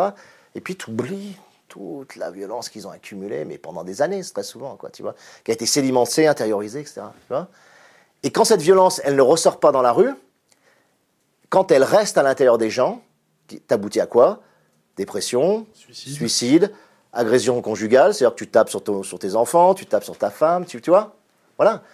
Donc, pour moi, je le dis, c'est extrêmement sain que ces violences aient lieu, mais même pour le gouvernement, c'est une chance à la rigueur parce que il n'y a pas meilleure façon de te débarrasser de la violence que tu as subie que de la sortir de toi et de la défouler sur des biens. Voilà. C'est certainement la façon la plus saine de faire et celle qui te redonne en plus un peu de légitimité intérieure, un peu de fierté de toi-même, un peu. Donc moi, quand je vois ces violences, les gens, ils sont horrifiés. Moi, honnêtement, je, vous dis franchement, je, moi, je trouve ça très bien, je trouve ça sain, je trouve ça normal, je trouve ça absolument normal, je trouve ça sain. Et je suis même étonné qu'il n'y ait pas plus de violence, quoi. Tu vois, le, Baudrillard, il le disait, il avait une phrase magnifique, il disait, euh, il disait, mais moi, c'est pas la, violence qui me surprend, c'est qu'il y ait aussi peu de violence, quoi. Étant donné la violence du système, c'est extrêmement surprenant qu'il y ait aussi peu de violence en réaction, quoi. Donc quand ça sort un tout petit peu, je me dis, tiens. Ils sont encore polis, là. Ah, mais ils sont encore polis, quoi. Moi, j'ai fait, voilà, j'ai fait une nouvelle sur les Gilets jaunes qui va sortir dans le, dans un recueil au Diable Vauvert où je montre différentes façons. Parce que moi, je, pense que ne s'agit pas de faire juste de la violence, il ne s'agit pas non plus de faire que des trucs bobos. Et, euh, mais j'essaie de montrer, ça s'appelle Trois nuances de jaune, il y a une partie fantastique et puis il y a deux parties qui sont une. Euh, bon, je ne vais pas raconter l'histoire, vous le lirez, mais, mais euh, si vous voulez, il y, a un moment donné où je développe l'idée que il faut créer des modes de lutte qui soient les plus conviviaux, les plus chaleureux possibles, qui fait que les gens ont du plaisir à être ensemble, à lutter ensemble, et donc, je développe tout un truc sur la couleur jaune, sur le fait de faire des marchés à prix libre, euh, sur les ronds-points ou sur les places des, des, des, euh, villes, en, euh, en, faisant un délire autour du jaune. C'est-à-dire que tu ne vends que des fruits jaunes. Donc, tu vends que des bananes, des citrons, des, des, pamplemousses, etc. Puis après, que des légumes jaunes, tu vois, des courgettes, machin. Puis après, les gens viennent et puis font une buvette, et puis tu que de la bière parce que c'est jaune, et puis tu bois le pastis. Et puis après, tu as les vendeurs d'huile parce que c'est jaune aussi. Puis tu as les marchands de fromage. Et puis tu as les baraques à frites parce que c'est jaune également. Et tout est jaune. Donc tu as une sorte de rayonnement comme ça jaune euh, qui se met en place et qui donne une espèce de, luminosité, de, côté solaire un peu des choses. Voilà, je délire là-dessus, mais en montrant que, bah oui, il y a des choses à faire qui peuvent être sympas. Après, sur des carnavals, enfin, je délire sur plein de choses. Vous, vous lirez le. Et puis il y a une autre partie qui est une partie qui peut apparaître comme du terrorisme moi j'appelle ça de l'héroïsme ou en tout cas du terrorisme extrêmement doux puisqu'il n'y a pas de mort, il n'y a, pas de, a pas de violence. Mais c'est le moment où tu te dis, on a tout essayé démocratiquement, on a fait je sais pas combien de manifs, on, essaie de créer des médias indépendants, on fait des livres, on, on, dit à quel point c'est scandaleux, on a, on a 70% des Français qui sont opposés à la politique de Macron, ils devraient déjà être destitués, etc. Tout ça n'est pas respecté. Donc à un moment donné, ça veut dire que les gens qui sont en poste, que ce soit les milliardaires, hein, qui gèrent l'oligarchie actuelle euh, ou, ou, le gouvernement macroniste qui ne sont que les marionnettes, et en tout cas que les, que les porte-drapeaux de cette oligarchie-là, ces gens-là ne se sentent pas menacés, ils ne se sentent pas vulnérables, ils se sentent dans l'impunité. Donc à un moment donné, il faut faire quelque chose pour qu'ils sortent de cette sensation d'impunité. Voilà. Je dis que ça. Mais sortir de la sensation d'impunité, dans, le, je vous pourrais raconter la fiction, tant pis, on va me dire incitation à la violence si vous voulez, machin je m'en fous. Pas d'incitation à la violence. Non, mais c'est pas l'incitation à la violence, c'est incitation à la réflexion, incitation, tu vois. C'est qu'à un moment donné, ben, tu prends, tu prends Bernard Arnault, il a six gardes du corps, hein, c'est compliqué, mais tu prends quelqu'un qui est un peu moins protégé, tu le mets dans un fourgon, tu l'amènes au milieu d'une forêt, euh, dans le Vercors, si tu veux, loin de, de une fiction, hein. Ouais, ouais, c'est une fiction, on est bien d'accord, hein. Et euh, tu le sors, tu le mets au milieu de cette forêt-là, tu le fous à poil, Et puis tu le laisses là, puis si tu veux, tu discutes un peu avec lui, pour pas qu'il soit trop tout seul, tu lui parles de politique sociale, de justice fiscale, etc. Et tu laisses, tu vois, et il se démerde, quoi, tu vois. Il, se démerde pour revenir, retrouver une route, euh, à poil, euh, l'hiver, machin. Et... Ou alors tu le largues à 5 km des côtes bretonnes, c'est la deuxième version, tu le fous dans l'eau, tu lui mets une montre pour que, voilà, si tu vois qu'il flanche, tu vas le récupérer, pour pas qu'il crève, tu vois. Mais tu, tu, voilà, tu l'obliges à, à, faire les 5 km pour rejoindre et à réfléchir un petit peu, tu vois. C'est-à-dire qu'à un moment donné, les gars, ils vont se dire, ah, on peut plus faire n'importe quoi. C'est-à-dire, on a passé le seuil. C'est-à-dire que la violence qu'on exerce sur ces gens-là, qu'on ne voyait pas et qu'on fait tout pour pas voir, parce qu'on est dans nos bureaux, dans le plafond de verre, etc., elle est réelle et là, on me la restitue. Voilà, on me restitue cette violence et on me la restitue directement. Ce qui n'arrive pas aujourd'hui. C'est-à-dire que la violence qu'ils exercent, elle l'aurait jamais restituée. Tu vois?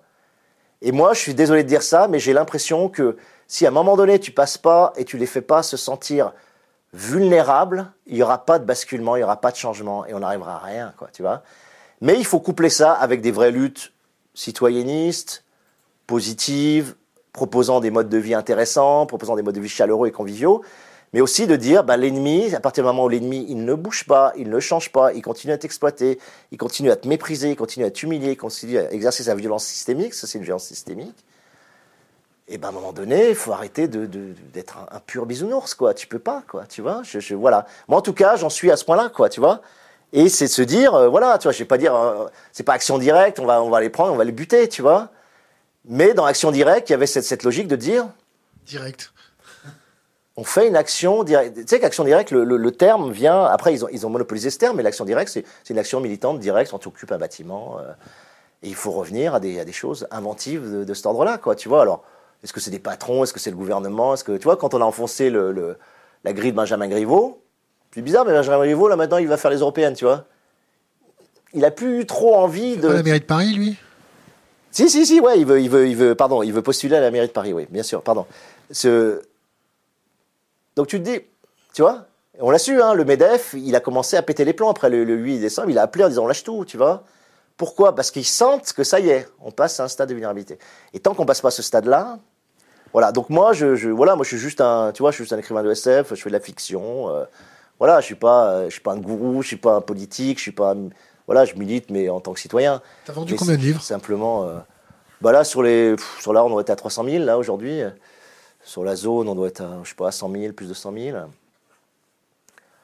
Voilà, mais c'est voilà, je suis un petit auteur comme il y en a. Comme il y en a tu payes tes impôts en France? Ouais, bien sûr. Voilà. Ouais. Puis je paye tout en plus. Hein. Et puis pas des taux à 5%, hein, tu vois. Dès que tu passes des seuils, tu payes, tu payes bien, quoi. Non, non, moi je veux surtout pas, euh, voilà, je, je, paye tout, je veux pas faire de défiscalisation, je rate pas les défiscalisations, machin. Je, trouve que c'est normal de payer. Ma, ma, femme est prof, euh, elle est payée par, voilà, elle est payée par l'État, comme beaucoup de, de travailleurs sociaux ou l'éducation. Et donc, voilà, c'est normal, il faut payer ses impôts, il faut. Il faut permettre aux gens d'exercer. Jérôme Cahuzac, euh, qui ne va pas faire de prison euh, autre qu'un bracelet, un bracelet électronique sur la côte corse, euh, condamné à 4, 2 fermes, 2 avec un, petit bracelet. C'est la justice des copains. C'est qu'est-ce que... Bah de toute façon, Foucault le, Foucault le montrait très bien. La justice, c'est un rapport de force, quoi. C'est-à-dire que c'est c'est la façon dont, dont les, les, les, dominants, il dit, il dit quelque chose de très beau, je trouve, quand ils passent une loi, ils, dit, ils définissent pas ce qui est légal et illégal, ils gèrent les illégalistes. C'est-à-dire qu'ils ils, définissent déjà la façon dont tu vas pouvoir contourner la loi. Voilà. Comment tu vas pouvoir gérer l'illégalité pour que ça passe, tu vois? Et dès les amendements, dès la loi passée, etc., les amendements sont faits pour ça, les lobbying travaillent là-dessus, et ils passent des lois qui permettent de contourner de façon intéressante. Donc c'est une gestion de l'illégalité. Donc tu peux pas attendre de la justice qu'elle te sauve, tu vois? Tu peux pas attendre de la justice qui, est quelque chose qui est créé par euh, généralement par les dominants, qu'elle qu'elle vienne. Euh, faut pas avoir de naïveté là-dessus, voilà, c'est sûr, tu vois? Je veux dire, un gars qui vole, euh, qui, qui, vole 100 euros dans, dans une épicerie, s'il est attrapé, il va faire trois mois ferme, tu vois. Et pas dans les conditions de, de Cahuzac, quoi. Donc, quand tu vois Carlos Ghosn qui, qui fraude à peu près, je crois que c'est 150 milliards de, 150 millions? Non, pardon, pas milliards, pardon. 150 millions de, Si tu parles en yens, c'est bon. Ouais, d'évasion fiscale. Il, il sera heureusement qu'on a les Japonais, mais si tu fais ça en France, il sort le lendemain, quoi. Ah, il n'a pas été encore condamné. Ouais. présomption d'innocence. Ouais, ouais, présomption d'innocence, voilà. Mais si tu veux. et, et, ils le savent. Et, là, c'est pareil. C'est-à-dire que l'impunité totale dont bénéficient ces gens quand. Euh, c'est-à-dire que s'ils se font prendre la main dans le pot de confiture, de toute façon, ils vont payer une prime. Donc, vu tout ce qu'ils ont volé avant, c'est pas grave. Ce qu'il faudrait, c'est les coller vraiment 5 ans en prison, ferme. Et prendre tous leurs biens. Et prendre tous leurs biens. Non, mais ça serait la base, quoi, vraiment. Moi, je pense que vraiment. Et là, mais il suffit de le faire une fois même. Hein. Tu fais une fois, ça a valeur d'exemple pour tous ces. Ils n'ont pas envie de renoncer à, leur confort, ces gens-là. Hein. Peut-être leur pouvoir. Ah bah, tu perds tout. Tu perds ton pouvoir, tu perds ton confort, tu perds l'argent, tu perds euh, ton réseau d'influence, tu perds tout. Donc si on t'incarcère 5 ans, tu le fais une ou deux fois, ça suffit. Tous les patrons, tu vas voir que l'évasion fiscale, elle va. Mais on le fait même pas, tu vois. Donc le système est totalement perverti, ouais, c'est sûr. Tu votes? Ouais, ouais, je vote. Je considère que c'est le plus bas niveau d'action politique, mais que ce plus bas niveau, on doit quand même le faire. C'est-à-dire que voter une fois tous les cinq ans, c'est un acte dérisoire, ça te prend cinq minutes, euh, ça change quasiment rien parce que tout est justement tout est, manipulé de façon systémique. Comment on fait pour mais, mais quand même, il faut voter parce que moi, je considère que voilà, ça fait partie, euh, c'est un acte politique quand même. Comment on fait pour manipuler les gens, pour leur faire voter ce qu'on veut et, euh, Comment on oh, fait bah, pour lever des légions de castors? C'est la technique principale, je trouve maintenant. Euh, déjà, tu pars de la base que. Moi, j'ai vu ce chiffre récemment, c'est vraiment intéressant. 60% des gens ne lisent jamais une actualité politique, ne s'intéressent absolument pas à la politique. Tu vois Donc, quand on parle euh, tous les deux, on est déjà des gens surinformés, qui lisent énormément de politique, qui savent ce qui se passe, etc.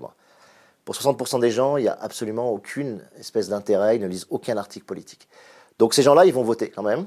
Donc, il y en a évidemment qui sont dans l'abstention, mais sur ces 60%-là, il y a certainement 30% quand même qui, qui, votent, puisque le taux d'abstention présidentiel, je crois que ça doit être 30 ou 35. Euh, Donc, ces gens-là vont voter. Comment ils votent Tu vois, on se pose pas la question. C'est ce fameux marais, c'est ce fameux. Euh, bah, ces gens-là, ils vont voter sur, des, sur, des, sur des affects extrêmement simples. Quoi.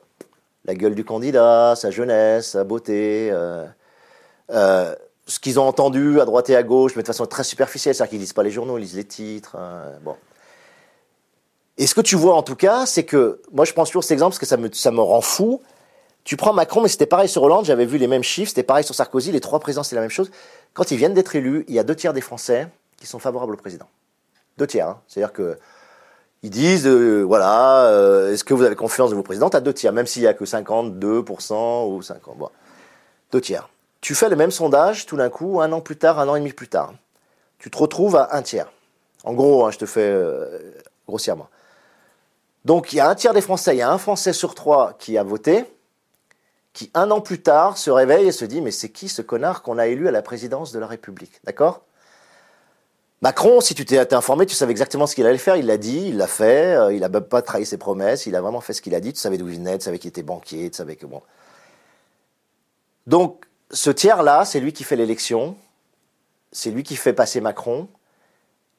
Et c'est lui le baiser, puisque euh, un an après, il dit Mais attendez, mais c'est pas possible, quoi. Tu vois? Voilà.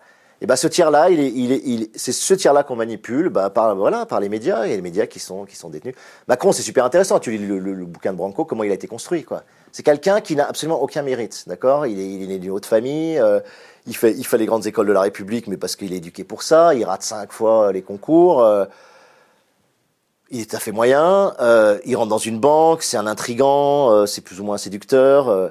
bref, c'est c'est un petit gars comme il y en a des tonnes. Moi, j'en ai vu des tonnes à l'ESSEC, des gens comme lui. Quoi. rien que le comportement, la façon de se comporter. Quand j'ai vu Macron, j'ai l'impression de revenir à l'ESSEC et de, mes trois ans. C'est de petits connards arrogants, tête à claque, t'as envie de gifler dès que tu les vois. Enfin, c'est vraiment des gens qui pour moi me sont insupportables, mais physiquement déjà, tu vois, au départ. Et ce gars-là, donc sans, talent particulier, eh ben, il faut lui construire un storytelling. Voilà, c'est là que c'est fort euh, maintenant. C'est-à-dire que comme les gens vont pas lire les programmes, ce tiers dont, je parle ne lira pas les programmes, n'ira pas voir les meetings, regardera à peine les émissions euh, politisées. Au mieux, ils lisent Gala, Paris Match, etc. Euh, dans, chez les coiffeurs. Et justement, Gala, Paris Match, etc. sont gérés par les fameuses Mimi Marchand, c'est-à-dire la responsable de la, presse People que, que, Macron a, a eu sous sa coupe grâce à Xavier Niel. Et elle, elle va construire, euh, je sais pas, ils disent à peu près 40 couvertures hein, quand même euh, sur 8 mois, autour de, ces, de cette pipolisation, Brigitte Macron et Emmanuel Macron. Et là, tu as, un storytelling qui est génial parce que tu as, une femme âgée, un homme jeune et, beau. Moi, je ne trouve pas beau du tout. Ouais, ouais, ouais. Enfin, bon, plus, beaucoup plus âgé que lui. Un homme qui est jugé beau, moi, je le trouve horrible, mais euh, qui peut être considéré comme dans les canons d'une beauté de, de genre idéal. Donc ça fait triper les femmes de plus de 40 ans, 50 ans, tu vois. Euh, ça fait un couple un peu original, donc on a un élément de storytelling intéressant, le couple qui s'aime, euh, cette prof de théâtre français qui l'a repéré, qui a vu que c'était un... Après, tu as le deuxième storytelling qui est Mozart de la finance. Donc, euh, alors que le gars, bon, il a juste fait une fusion-acquisition comme on en fait des, des tonnes. Et tu bâtis, voilà, le storytelling. Donc il faut toujours, dans storytelling, en tout cas, faire croire que ce président est méritant. C'était pareil pour Sarkozy. Hein. Sarkozy qui vient des hautes familles, etc. C'est un immigré hongrois, il s'était fait tout seul, c'est un self-made man, il s'est battu. Euh, il a échoué beaucoup en politique, mais il s'est battu, il arrive au bout de... Et encore, la rigueur, euh, Sarko, effectivement, il a fait un long chemin pour arriver. Le storytelling de, de, de, François Hollande, c'était on a un homme normal. Il a fait un régime. Voilà, il a fait un régime, mais il, surtout, il est banal, il est comme nous. Il vous comprend parce qu'il est comme nous. Tu sais, moi, quand je fais de la série télé euh, et quand je fais des livres, Aristote t'apprend une chose quand tu bâtis un personnage, et donc quand tu fais du storytelling, c'est tu vas bâtir un personnage, il faut que tu crées l'identification au personnage, donc au président. Tu as deux façons de le faire, tu as deux grandes façons. Soit tu fais l'identification par admiration, on appelle ça. Par familiarité. Voilà, tu connais ça. Voilà. Et donc, bah, admiration, c'est quoi? C'est tu, tu, présentes un personnage qui a des qualités que tu aimerais avoir, qui te fait rêver. Typiquement le super-héros. Et puis par familiarité, c'est quelqu'un qui est comme toi. Donc Hollande, il a choisi l'identification par familiarité ça marchait. C'est rare hein, que ça marche, hein, parce que généralement on fait par admiration. Donc, quand tu as quelqu'un qui n'a absolument rien fait, qui n'a rien prouvé, qui, qui, qui, est, qui, est, finalement assez médiocre dans le cadre d'où il vient, Macron, il faut inventer des choses. Donc, tu inventes des expressions comme Mozart de la finance, tu fais croire qu'il a été ultra brillant, qu'il s'est fait tout seul, etc. Alors qu'il a été entièrement construit par, ses, euh, par le soutien de notamment Xavier Niel, Bernard Arnault. Euh, donc des, des, des, grands milliardaires français, quoi, tu vois, qui l'ont construit, qui l'ont amené là où il est et qui, ont préparé toute la campagne médiatique pour le porter avec ce storytelling de quelqu'un qui s'est fait tout seul, qui a émergé tout seul et puis qui a ce magnifique couple avec Brigitte Macron. Donc tu bâtis un storytelling et c'est tout ce que les gens vont retenir parce que, parce que l'intérêt d'un récit, c'est qu'il favorise la mémorisation. Pourquoi dans, dans, dans, les espèces humaines, dans les tribus, il y avait deux grandes choses en littérature, c'est la poésie parce que le la retour de la rime te permet de mémoriser. le chant. Et le chant, bien sûr. Et tu as le récit. Parce que le récit, comme c'est une conduite linéaire, si on te raconte une histoire, tu vas retenir beaucoup mieux l'histoire que si on te raconte un programme politique avec des thèmes, tu vois. Si je vous raconte une anecdote, vous allez retenir l'anecdote, alors que je vous ai théorisé un truc très compliqué que vous n'allez pas retenir. Donc, quand tu as un président qui se, présente, il faut créer cette toute petite ligne narrative qui est généralement très simple, hein, tu vois. L'émigré hongrois qui a réussi, qui s'est fait tout seul, euh, le Mozart de la finance, ultra brillant, qui a réussi tous les concours de la République et qui a cette magnifique histoire d'amour avec, avec sa femme plus âgée que lui et ça suffit à passer, tu vois. T'as pas besoin de faire beaucoup plus, quoi. C'est euh, puisque les gens vont pas aller chercher l'information, vont pas, vont pas détailler les programmes. Il n'y avait pas de programme. De toute façon, Macron, il a, il a fait le programme tout à la fin. Il sait que ça sert à rien. C'est, c'est, pas avec ça qu'il va gagner, tu vois. Donc. Euh. Tu, tu, connais la chaîne, notre chaîne? Ouais. T'as, as vu quoi de, de ce qu'on a produit J'ai vu euh, Stigler, que j'adore, que, je trouvais extraordinaire sur l'analyse des technologies. Bah, j'ai vu Schneiderman, qui, qui, qui, montre justement comment fonctionne le, journalisme aujourd'hui euh, en France. J'ai vu les deux, les deux, les, deux, très très bons euh, View de Juan Branco. C'est tout le premier que j'avais adoré. Euh, j'ai vu celui de Bégodeau. Euh, ouais, j'en ai vu un certain nombre.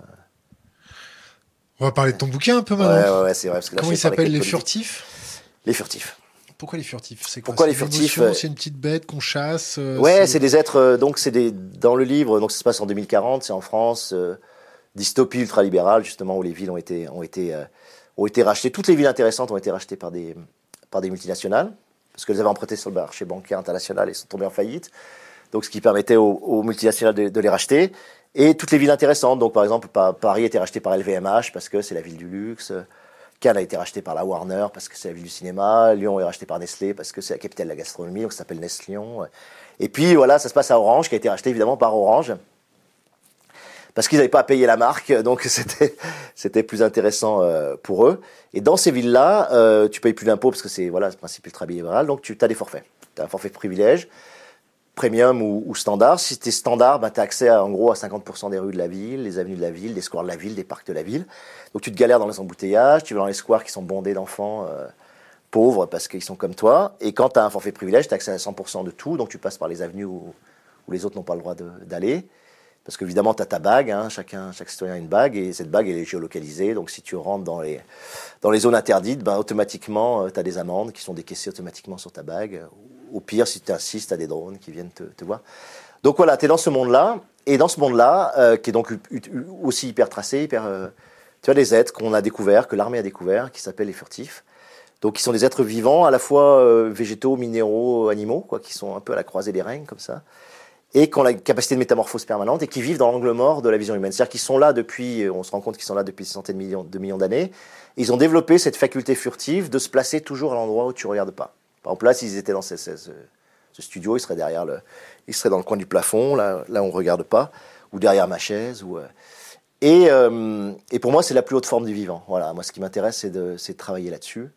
C'est qu'est-ce que ça veut dire être vivant et qu'est-ce que c'est les plus hautes formes possibles euh, du vivant. Donc, c'est l'incarnation de ça. Et, et évidemment, c'est l'envers de la société de traces et de contrôle, puisqu'ils ne laissent jamais de traces, et puisqu'on ne peut pas les localiser, les repérer, et qu'ils échappent toujours à la, à la vision humaine, sauf les rares fois où tu peux, par miracle, les voir, et dans ce cas-là, ils se figent il se céramifie à très haute température, il se fiche dans une forme qui n'est pas analysable euh, par les scientifiques et qui fait que l'espèce ne peut pas être euh, redupliquée, comprise, dévoilée. Euh. Donc c'est une sorte de syndrome de la gorgone, j'appelle ça. Voilà, donc c'est ce, monde-là. Et dans ce monde-là, bah, tout simplement, l'histoire, elle est très simple. C'est un, père qui part à la recherche de sa fille qui est parti avec, avec les furtifs. Et qui devient chasseur de furtifs pour essayer de la, de la retrouver. Si je te dis la force de surgir et l'art de disparaître, ou si je te dis la force de disparaître et l'art de surgir. Ah, c'est beau ça. toi. Ah bon? Ah, c'est bien. Hein, J'écris bien. Euh, c'est marrant, ça me fait penser à la, la, des, Grecs, ce, ce, qui a donné le mot physique et nature. Il dit ça, c'est l'art de l'éclosion. C'est tout d'un coup quelque chose éclos, qu'on n'attendait pas. Auquel on... ça, je trouve ça très beau. Un signe noir. Ouais, un signe noir, le fameux signe noir qui, qui, qui, euh, qui est le logo de Thinkerview. Au début, je n'avais j'avais pas compris d'ailleurs, donc j'ai été voir, hein, je me suis renseigné. Et euh, ouais, je trouve ça très intéressant, cette idée de, de tout d'un coup un surgissement très, très, très puissant, complètement inattendu et qui modifie tout. Quoi, qui, euh... Et là, c'est le cas, c'est-à-dire que le surgissement des furtifs dans la révélation de l'existence des furtifs crée, crée un phénomène euh, totalement révolutionnaire et insurrectionnel dans, dans, la société. Quoi. Et on va vers ce que moi j'appelle du zoopunk. Toi, avant, c'était le cyberpunk. Le, le délire de la SF pendant longtemps a été de dire, en se couplant avec les machines, en s'articulant avec les machines, en s'augmentant avec les machines, on va atteindre un, stade d'émancipation ou de, ou de, libération euh, qui peut être passionnant. Ça a été longtemps le, je dirais, le paradigme en SF et l'espèce de ligne de fuite, de désir de la SF qui a culminé avec le, le transhumanisme. Et je crois qu'il y a un basculement, et moi, je, mon livre, je pense, fait partie de ce basculement, où on va revenir à une façon de renouer avec le vivant. C'est-à-dire que c'est le couplage avec le vivant, retrouver des hybridations avec le vivant. Donc zoopunk, biopunk, je ne sais pas comment on peut appeler ça, qui, voilà, qui est peut-être la nouvelle. Et ça, et ça va avec les, courants euh, écologiques actuels aussi, euh, qui sont des courants qui essaient de se réinsérer, dans, l'homme dans le tissu du vivant et, de recomprendre qu'on fait partie de cette immense sphère du vivant euh, qu'on arrête de la piller, de l'exploiter, de, l'extraire. Donc c'est un peu tout ça, voilà, les furtifs. Ouais, un peu... Si, si euh, tu devais laisser un conseil pour les jeunes générations. Waouh. Toujours, toujours, très difficile ça. Euh... Je... Ouais, je crois. Bon, déjà, première chose, c'est que. Je la connais cette question. Oui, oui, oui. Et, et, c'est intéressant de la poser et en même temps, il faut, faut, toujours s'en méfier quand on est nous, le, la personne qui doit la. Parce que dès que tu as une petite position publique ou une petite position euh, où les gens t'écoutent ou te lisent ou, euh, regardent tes films, etc., on va avoir tendance à te demander euh, voilà, des pistes ou, euh, de porter des valeurs. Bon, moi, voilà, j'ai envie de dire, ok, je peux vous donner des pistes, mais évidemment, le travail et d'émancipation et de libération et de réflexion, c'est toujours aux gens de le faire. Et je pense que le, le roman, pour ça, est quelque chose de, de fabuleux parce que c'est un art où tu ouvres le crâne des gens, tu leur imposes pas les choses tu leur permets de, de, de, passer par des affects, des percepts, des concepts très, très intéressants, mais tu fermes rien. En tout cas, moi, j'essaie de, de, rien fermer. Donc, le conseil que je donnerais aux nouvelles générations, euh, malgré tout ça, une fois que j'ai dit tout ça.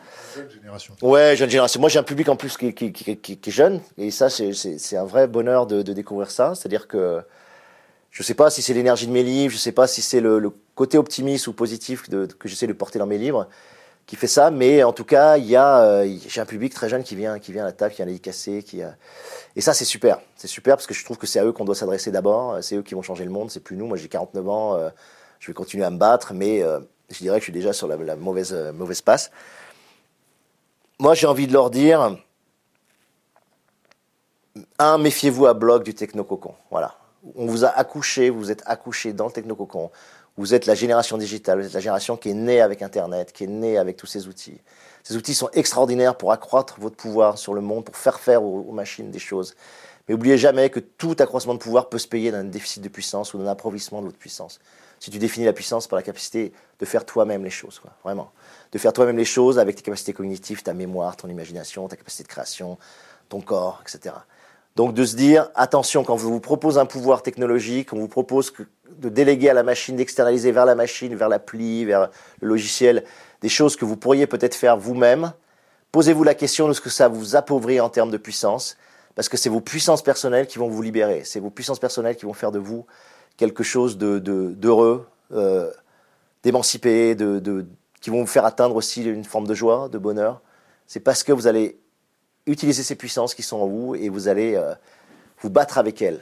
Si vous déléguez, si vous externalisez, si vous cédez à cette espèce de voilà de pente naturelle mais qui descend, euh, ce fameux nudge, le petit coup de pouce qu'on te donne pour euh, pour aller vers la facilité.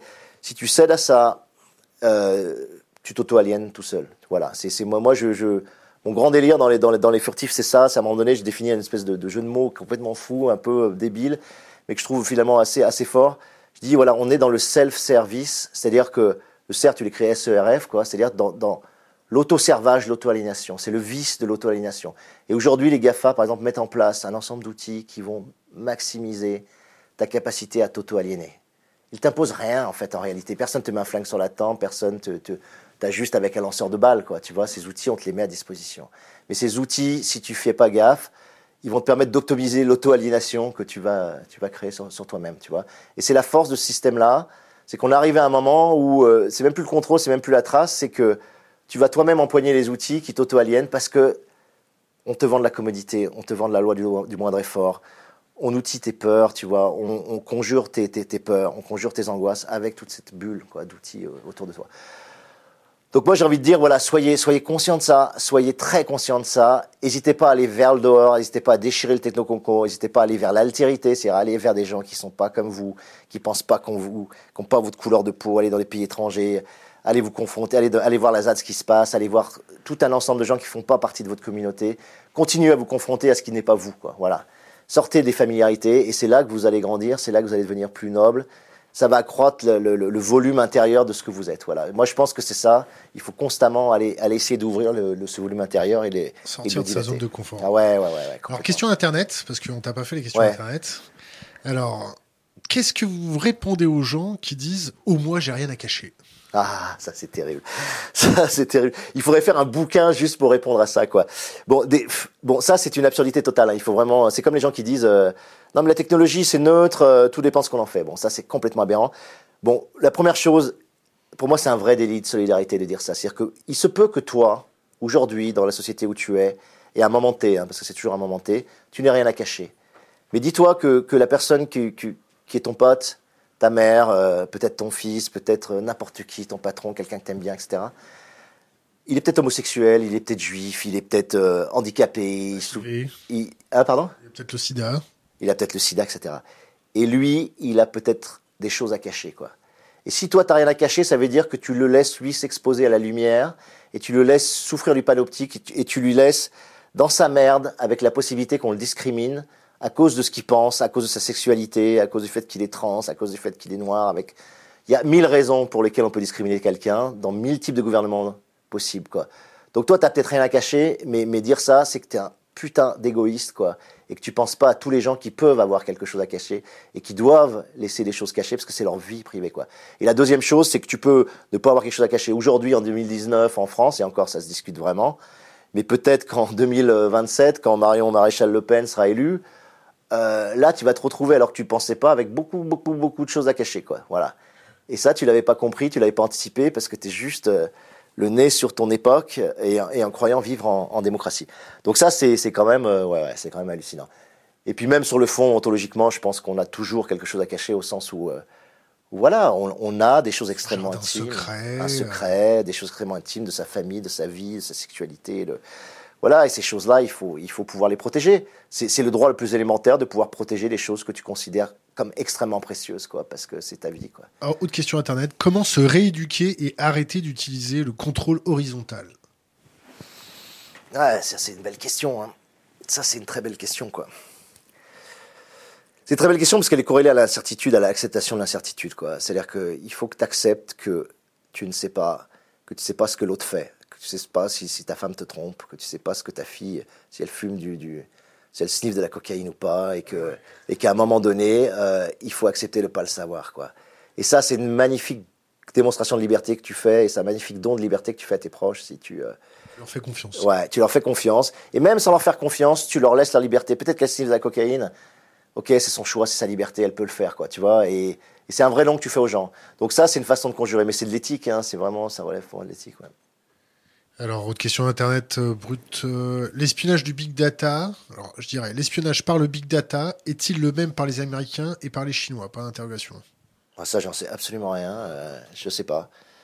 Je pense que la NSA est quand même très puissante, mais je pense que les Chinois n'ont rien à envier. les Chinois, c'est la NSA, mais la chinoise. Hein. tu vois le délire. autre question Internet. Quand est-ce que le regard sur la surveillance a changé? Depuis quand est-ce acceptable de regarder le téléphone de sa copine? Ouais, c'est très intéressant. je pense qu'il y, a des moments de basculement, mais qu'on ne voit pas. C'est fait partie de ces micro-événements, de ces micro-modifications sociétales qu'on ne voit pas. Il y a énormément de. je crois qu'on ne peut plus compter le nombre de couvertures qu'il y a sur. Euh, on est tous fichés, euh, il n'y a plus de vie privée, etc. Ça devient même une espèce de marronnier de la presse, quoi. Très régulièrement, ça revient. À quel moment c'est devenu acceptable? J'en sais rien en tout cas, c'est acclimaté aujourd'hui. Une question. Comment tu gères l'éthique dans, tes livres? L'éthique autour de la science, autour de la technologie. Euh. Est-ce que toi-même, tu as une éthique? Ouais, bien sûr, mais, tu, la gères par tes personnages. Moi, j'ai des, romans qui sont des romans polyphoniques, c'est-à-dire où il y a euh, souvent 6, 7, 8 personnages qui s'expriment à la première personne et qui portent chacun une vision du monde, qui est souvent différente, euh, variée, même si ça, ça, fait une sorte de constellation qui peut-être est relativement homogène au final, mais et chacun de ces personnages, par leur comportement, c'est ce que l'éthique, elle se fait dans les actes, dans, les, dans un roman. C'est la façon dont agissent mes personnages qui définissent leur, éthique et qui, et qui portent les valeurs que j'ai envie de porter. Quoi. Donc, euh. Question Internet. 1984 point d'interrogation. Le meilleur des mondes. V pour Vendetta, Minority Report. Bienvenue à Gataka. Ouais. Ou le tout à la fois. ouais, je dirais tout à la fois quand même. Et il oublie Matrix là, non? Il a oublié Matrix. Ouais, Matrix quand même. Euh, Matrix c'est quand même une des meilleures lectures euh, métaphoriques de, la société quand même, hein, je trouve. Je dirais, euh, bienvenue à Dakar, on n'y est pas encore, mais euh, même si on a... Ah, on n'est pas loin. Hein. Laurent Alexandre quand même séquence le génome, donc on peut, peut s'attendre à ce que ça, ça arrive. Mais meilleur des mondes, bien mieux que 84 en réalité. Hein. On est beaucoup plus proche du meilleur des mondes. Pour moi, le meilleur des mondes est beaucoup plus juste dans l'anticipation finalement que 84. vous pensez quoi de la SF japonaise, Ghost in the Shell, Akira? Ouais, c'est super c'est super. Moi, je trouve que. Euh, pour moi, Ghost in the Shell, c'est le premier grand mythe contemporain qu'on ait eu.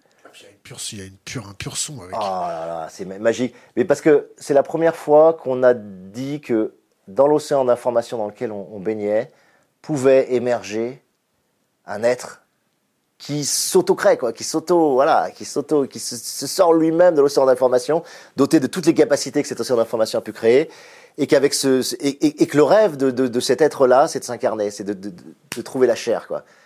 Et ça, c'est génial pour nous, quoi. Tu vois, c'est ce pur être d'information, et son rêve, c'est de s'incarner, quoi. Tu vois. Et ça, ce mythe-là, il est, il est magnifique. Je trouve que c'est un des rares mythes modernes qu'on ait. On n'a pas beaucoup, hein, des mythes modernes.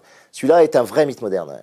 Autre question Internet. Comment essayez-vous, par vos histoires, de transformer notre regard du monde, notre manière de regarder la technologie? Est-ce que vous essayez de faire passer des messages? Oui, bien sûr, ouais. Enfin, je pense que si, tu lis mes trois livres, c'est très clair. C'est de la vraie, enfin pour moi c'est vraiment de la littérature euh, engagée, sans être bourrine, je pense, sans être euh, sans être donneuse de leçons. En tout cas, j'essaie de vraiment plus l'être. Et euh, moi, je trouve qu'à partir du moment où tu es lu, à partir du moment où tu as une responsabilité publique, ne pas porter de valeur, c'est criminel. Enfin, tu vois, si tu portes pas de valeur, bah, ça veut dire que tu cautionnes celle qui existe, quoi.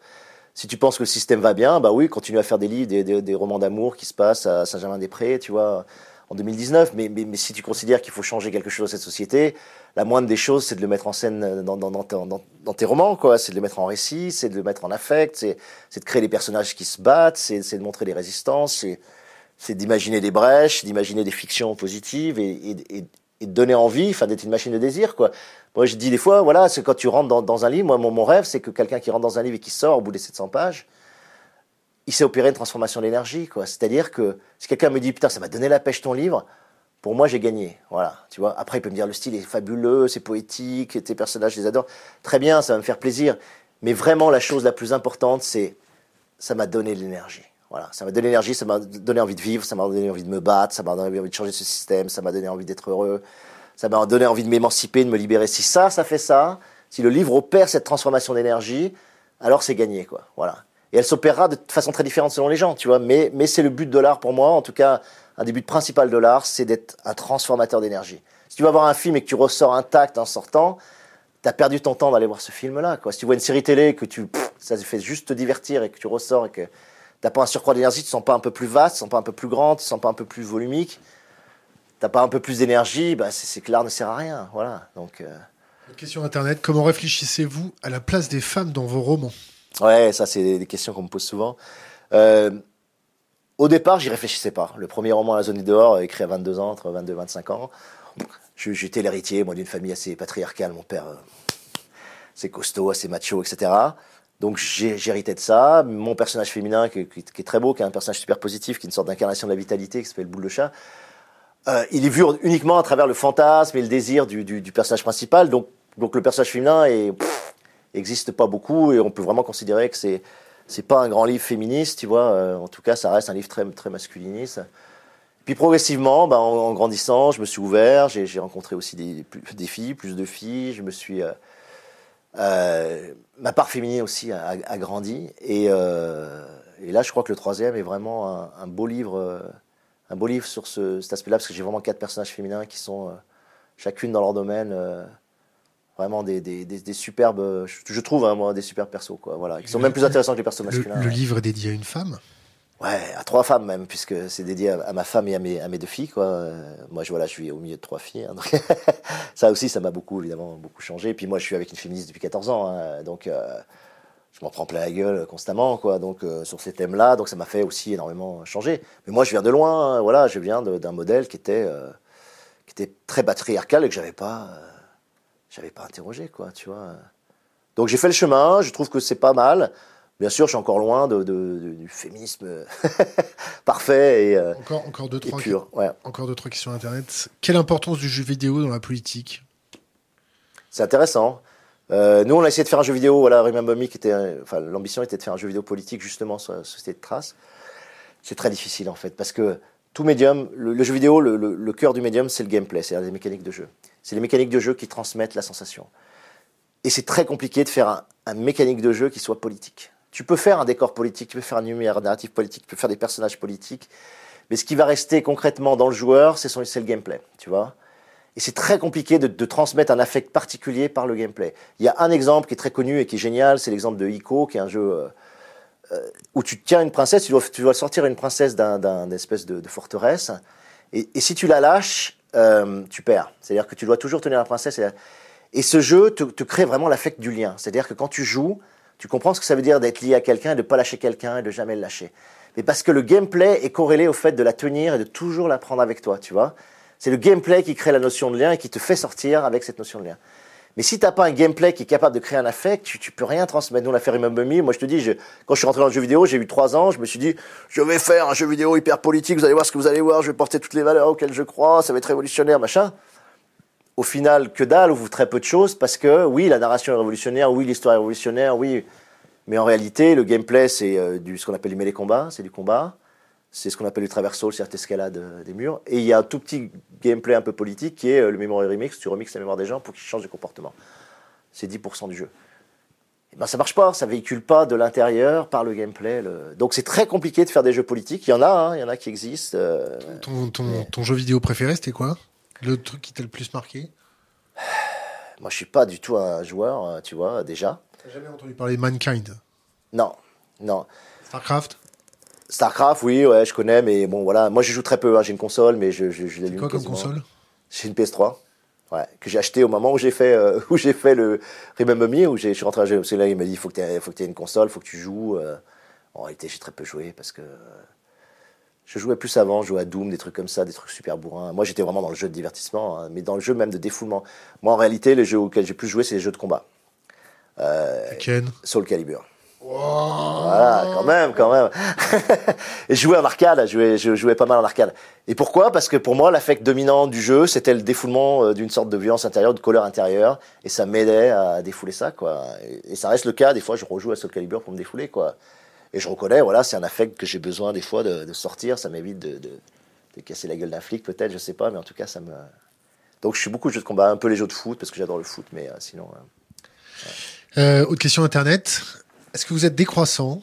Et ça veut dire quoi pour vous? Ouais, belle question. Euh, oui, je suis décroissant, voilà. Enfin, j'essaye en tout cas de, l'être. Euh, c'est quand même, euh, voilà, c'est quand même compliqué, hein, tu vois, voilà. La viande Je mange de la viande. J'en mange beaucoup trop parce que j'adore la viande. on m'a demandé mon plat préféré l'autre fois, j'ai dit côte de bœuf, quoi, tu vois. Donc, je pars de loin là-dessus. Euh, après, bon, je suis absolument convaincu que si tu si t'arrêtes pas la croissance, si tu si l'inverses pas et que tu descends pas dans le sens, on n'arrivera absolument à rien. Maintenant, c'est ultra difficile parce qu'on est né dans un niveau de confort tel que pour nous, c'était une régression. il faut accepter de vivre la régression.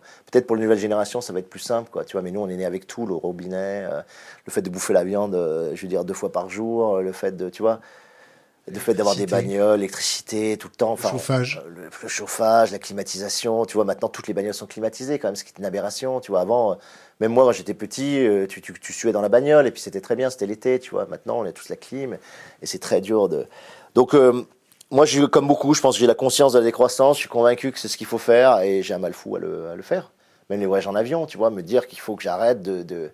Là, on a été à Bali il y a deux ans, c'était extraordinaire, c'était un voyage fabuleux mais j'ai cramé mon bilan carbone pour je sais pas combien d'années, enfin tu vois, parce qu'on était quatre à faire un voyage, tu vois.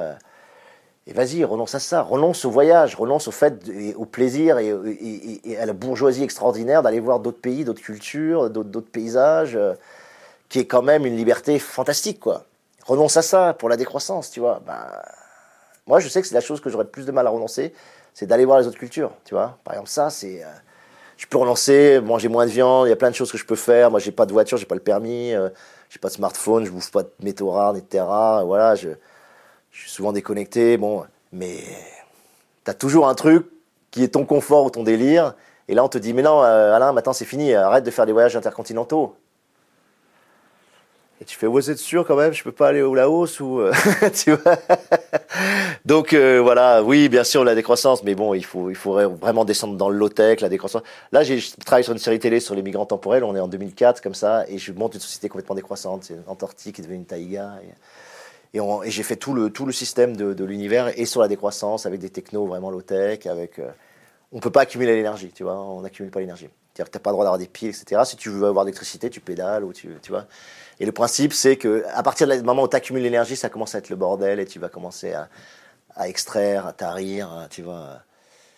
Donc j'essaie de travailler sur ces concepts, de les montrer, mais euh, pour l'instant, je suis pas un modèle du tout. Hein. Moi, tu as travaillé un peu sur la monnaie?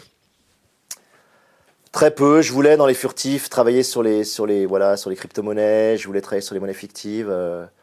J'ai un pote qui est sur un très beau projet de monnaie fictive, mais euh, j'ai pas encore développé ça. J'aimerais faire un livre vraiment sur l'argent, sur l'argent comme vecteur d'échange et ce que ça implique. Mais, euh, je l'ai pas fait là. La, la collapsologie, ça te parle? Ouais, je suis très, je suis quand même critique. J'ai beaucoup de soucis avec, au sens où voilà, le diagnostic est super. Euh, moi, j'aime beaucoup Pablo Serving, c'est un gars euh, adorable et je pense très sincère. Maintenant, il arrive à la collapsologie ce qui s'est passé avec Marx et le marxisme, c'est-à-dire que ce que les gens commencent à en faire, euh, et les affects que ça mobilise, moi, me paraissent euh, ultra dangereux. Voilà, c'est-à-dire que je reconnais, là, c'est le, le groin, tu sais, je reconnais là aussi des affects très religieux, apocalyptiques, euh, une énorme complaisance aussi. Gourou. Pardon? Très gourou. Ah, ben, très gourou, le deep, le new age, enfin, tu sens tout ça derrière. Euh, et surtout une énorme complaisance, c'est-à-dire de cette espèce de fascination de dire tout là, tout va s'effondrer, tout s'en est dans la mer, tout va s'effondrer, etc. C'est censé provoquer un choc de conscience et des changements de comportement finalement, ça provoque le fait de se vautrer dans la complaisance, de dire, oh, de toute façon, euh, tu vas s'écrouler, en fait pas. Et en fait, ce qui va s'écrouler, c'est le modèle thermodynamique, quoi, tu vois, c'est l'épuisement des énergies fossiles, c'est ça qui va, qui va au bout d'un moment s'écrouler. Euh, donc, c'est le confort petit bourgeois dans lequel nous, on est nés, euh, et qui est issu des Glorieuses, et, dans lequel on se pavane. nous les occidentaux, parce que quand tu te parles aux intellectuels africains de, la collapsologie, ils, te disent mais oui en fait vous allez vivre comme nous quoi, c'est ça votre collapsologie, tu vois et là tu fais ah, Ouais, peut-être. tu vas mourir à 50 ans. voilà, non, mais tu vois, c'est-à-dire qu'à un moment donné, oui, on est dans un, dans un système hyper valorisé, on épuise la planète, nous, parce qu'on est les plus riches de la planète, nous les Occidentaux. Et à un moment donné, quand on lui dit, bah, les gars, il va falloir réduire la voilure, euh, on lui fait, oh là là, c'est la catastrophe. Mais.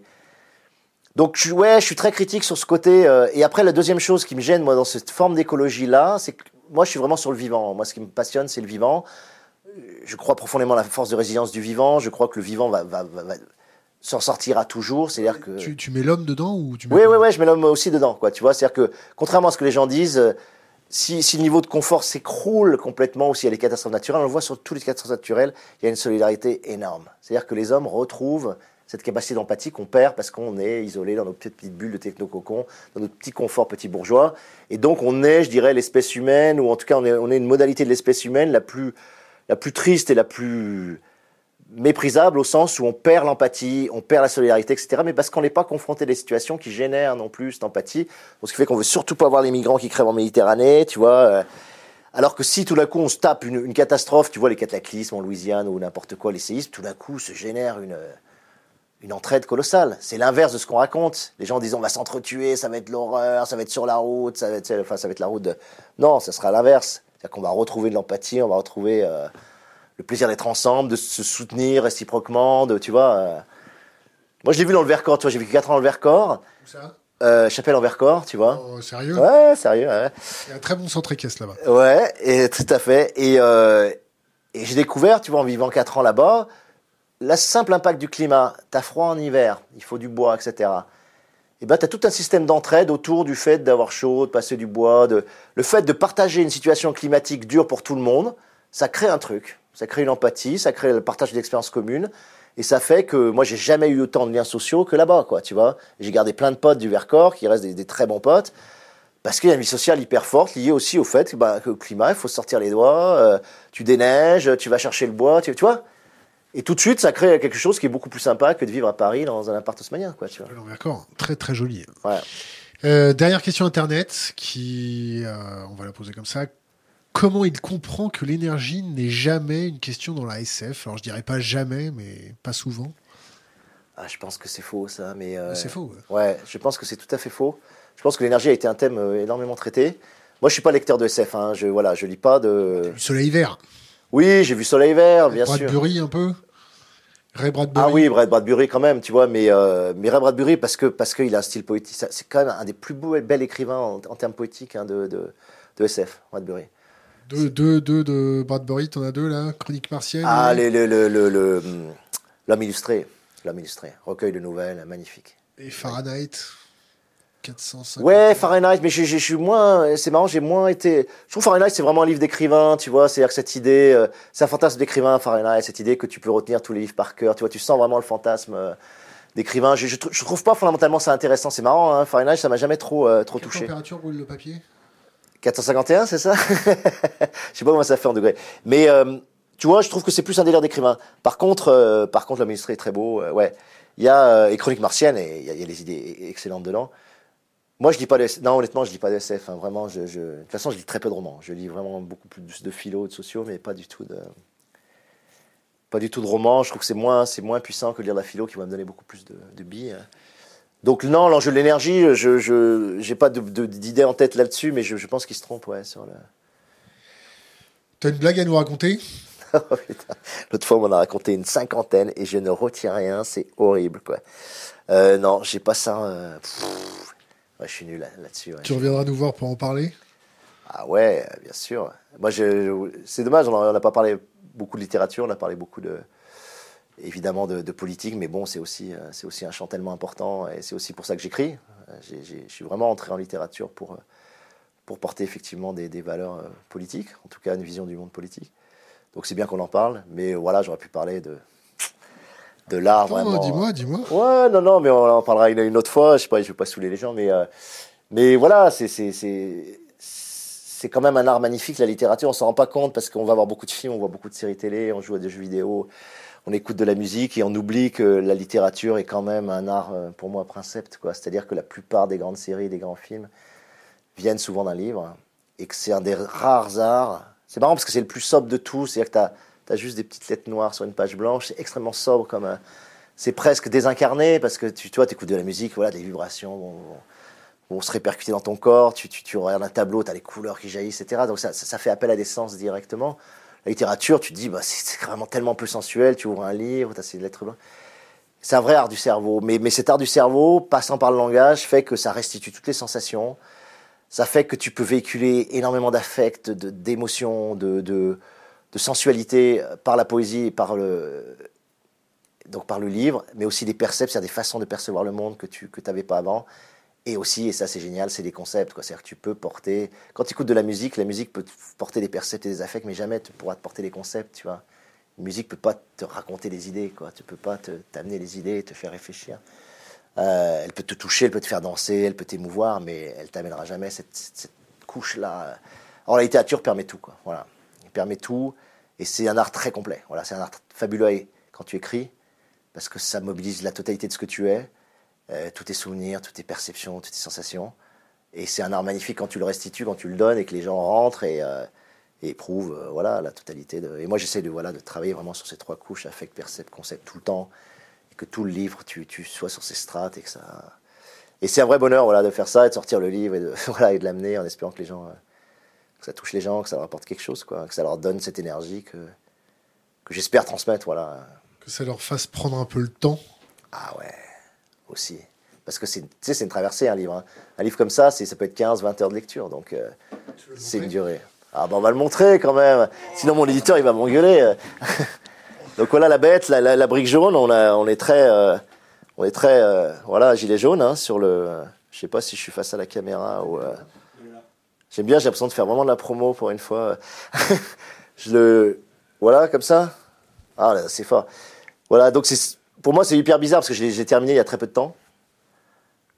Donc toute ta vie, là, ça, a duré 14 ans hein, quand même, hein, entre les premiers. 15 ans, non? Ouais, 15 ans, euh, entre les premiers dans le cahier à la fin, et c'est 3 ans d'écriture. Et tout d'un coup, ça devient voilà, une petite brique, un objet, un produit. C'est un produit, malheureusement, aussi. Euh, et, tu sais que tout est enfermé là-dedans pour toi, quoi. Et, c'est rien, tu vois, c'est juste un brique, quoi. J'aime bien ta façon de le tenir. C'est un peu ton bébé. Ouais, bah, tu sais, t'es là, tu, tu le prends, tu l'ouvres, quand tu l'as, puis t'as as tellement de corrections, t'as un tel boulot, les gens se rendent pas compte, hein, c'est vraiment, euh, je crois que c'est un des arts les plus longs. Quand tu fais un roman comme ça, c'est, c'est beaucoup plus long que faire un film, par exemple, tu vois. Tu veux lire un passage? Ouais, vous voulez? Choisis. Euh... Allez, on va finir sur la poésie un peu, mais la poésie politique alors. On va faire un, un passage que j'aime beaucoup. Euh, rigolo, allez, parce que j'ai pas fait de blague, alors on va faire un. Donc c'est en pleine émeute à Marseille, donc là on a, on a euh, justement une hybridation humain furtif, c'est dans une émeute. Et c'est un délire sur le, le son que. Voilà. Donc vous allez entendre, c'est que des doubles que. Euh, et donc j'écris l'émeute, mais avec ce délire sur les doubles que, qui produit un effet, ce qu'on appelle les plosives, euh, ça s'appelle sourdes. C'est le son le plus, le plus explosif de, de, la langue, en fait, le que. En français, hein. En français. Quel quiproquo, quel couac Les camarades caracolent pour consolider la barricade. Qui recule, macaque? Eux ou nous? Eux, hein? Dac. Des kamikazes et des casse-coups, tant qu'en quinconce des canoës-kayaks sur des camping-cars. Côté mairie, le quai est un chaos de carcasses, de clic-clac craspec calés sur des Chris Craft, de 4x4 cubiques concassés jusqu'à la caricature. Les cancrelats à casque, kazak kaki, les pas cardiaques en tout cas, sont au contact des kékés, casaques noirs, parcours christiques, qui font claquer leurs calicots Mars attaque et leurs kakémonos coupés-collés de porquerolles. Quelques-uns, craignant la cacophonie, tiennent cocus à l'écart. Quelques autres, une kyrielle, sous la cataracte continue des lacrymos, reculent à contre-cœur, tant un cakewalk, un pas de kabuki se décale en crabe, quand ils ne claudiquent pas le genou en cacahuète ou la clavicule en vrac, en quête du cataplasme d'un street médic ou du chiropracteur qui d'un cric-crac te remet l'épaule d'un quinca, carinca, sans que tu couilles un karaoké électro-funk aussi sec, mon coco. Dans le cocon de leur cockpit de plexi, les pilotes de concept car cornac leur kraken pour croquer quiconque court à portée de tentacules, mais pour qui capte le combat, Ils ont du cacao dans leur couche culotte, les mectons. Sa cocotte du coccyx, la colique coule sur leur connectique. Je critique pas, quoique. Juste, ils craquent.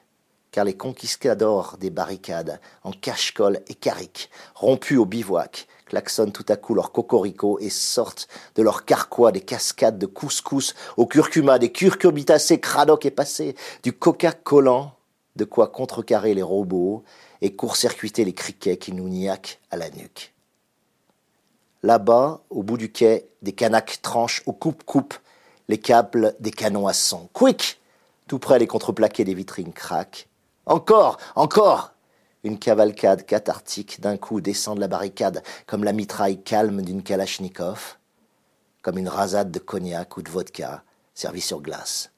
Le bloc des camarades fonce. Trois, deux, impact le pack des flics éclate, les Golgotes basculent plombés par leurs carapaces, leurs casques cabossés roulent sous les pare-chocs. Ric-rac, les camarades passent, ils courent, toujours compacts. Coucou les cocus, le panier est à nous. Alain Damasio. Voilà, c'est tout. merci. Ben, merci beaucoup. Je ne sais pas combien de temps on a mis, c'est du délire. 1h45 Ouais, ça va. À la prochaine. merci beaucoup. Merci à toi. Salut.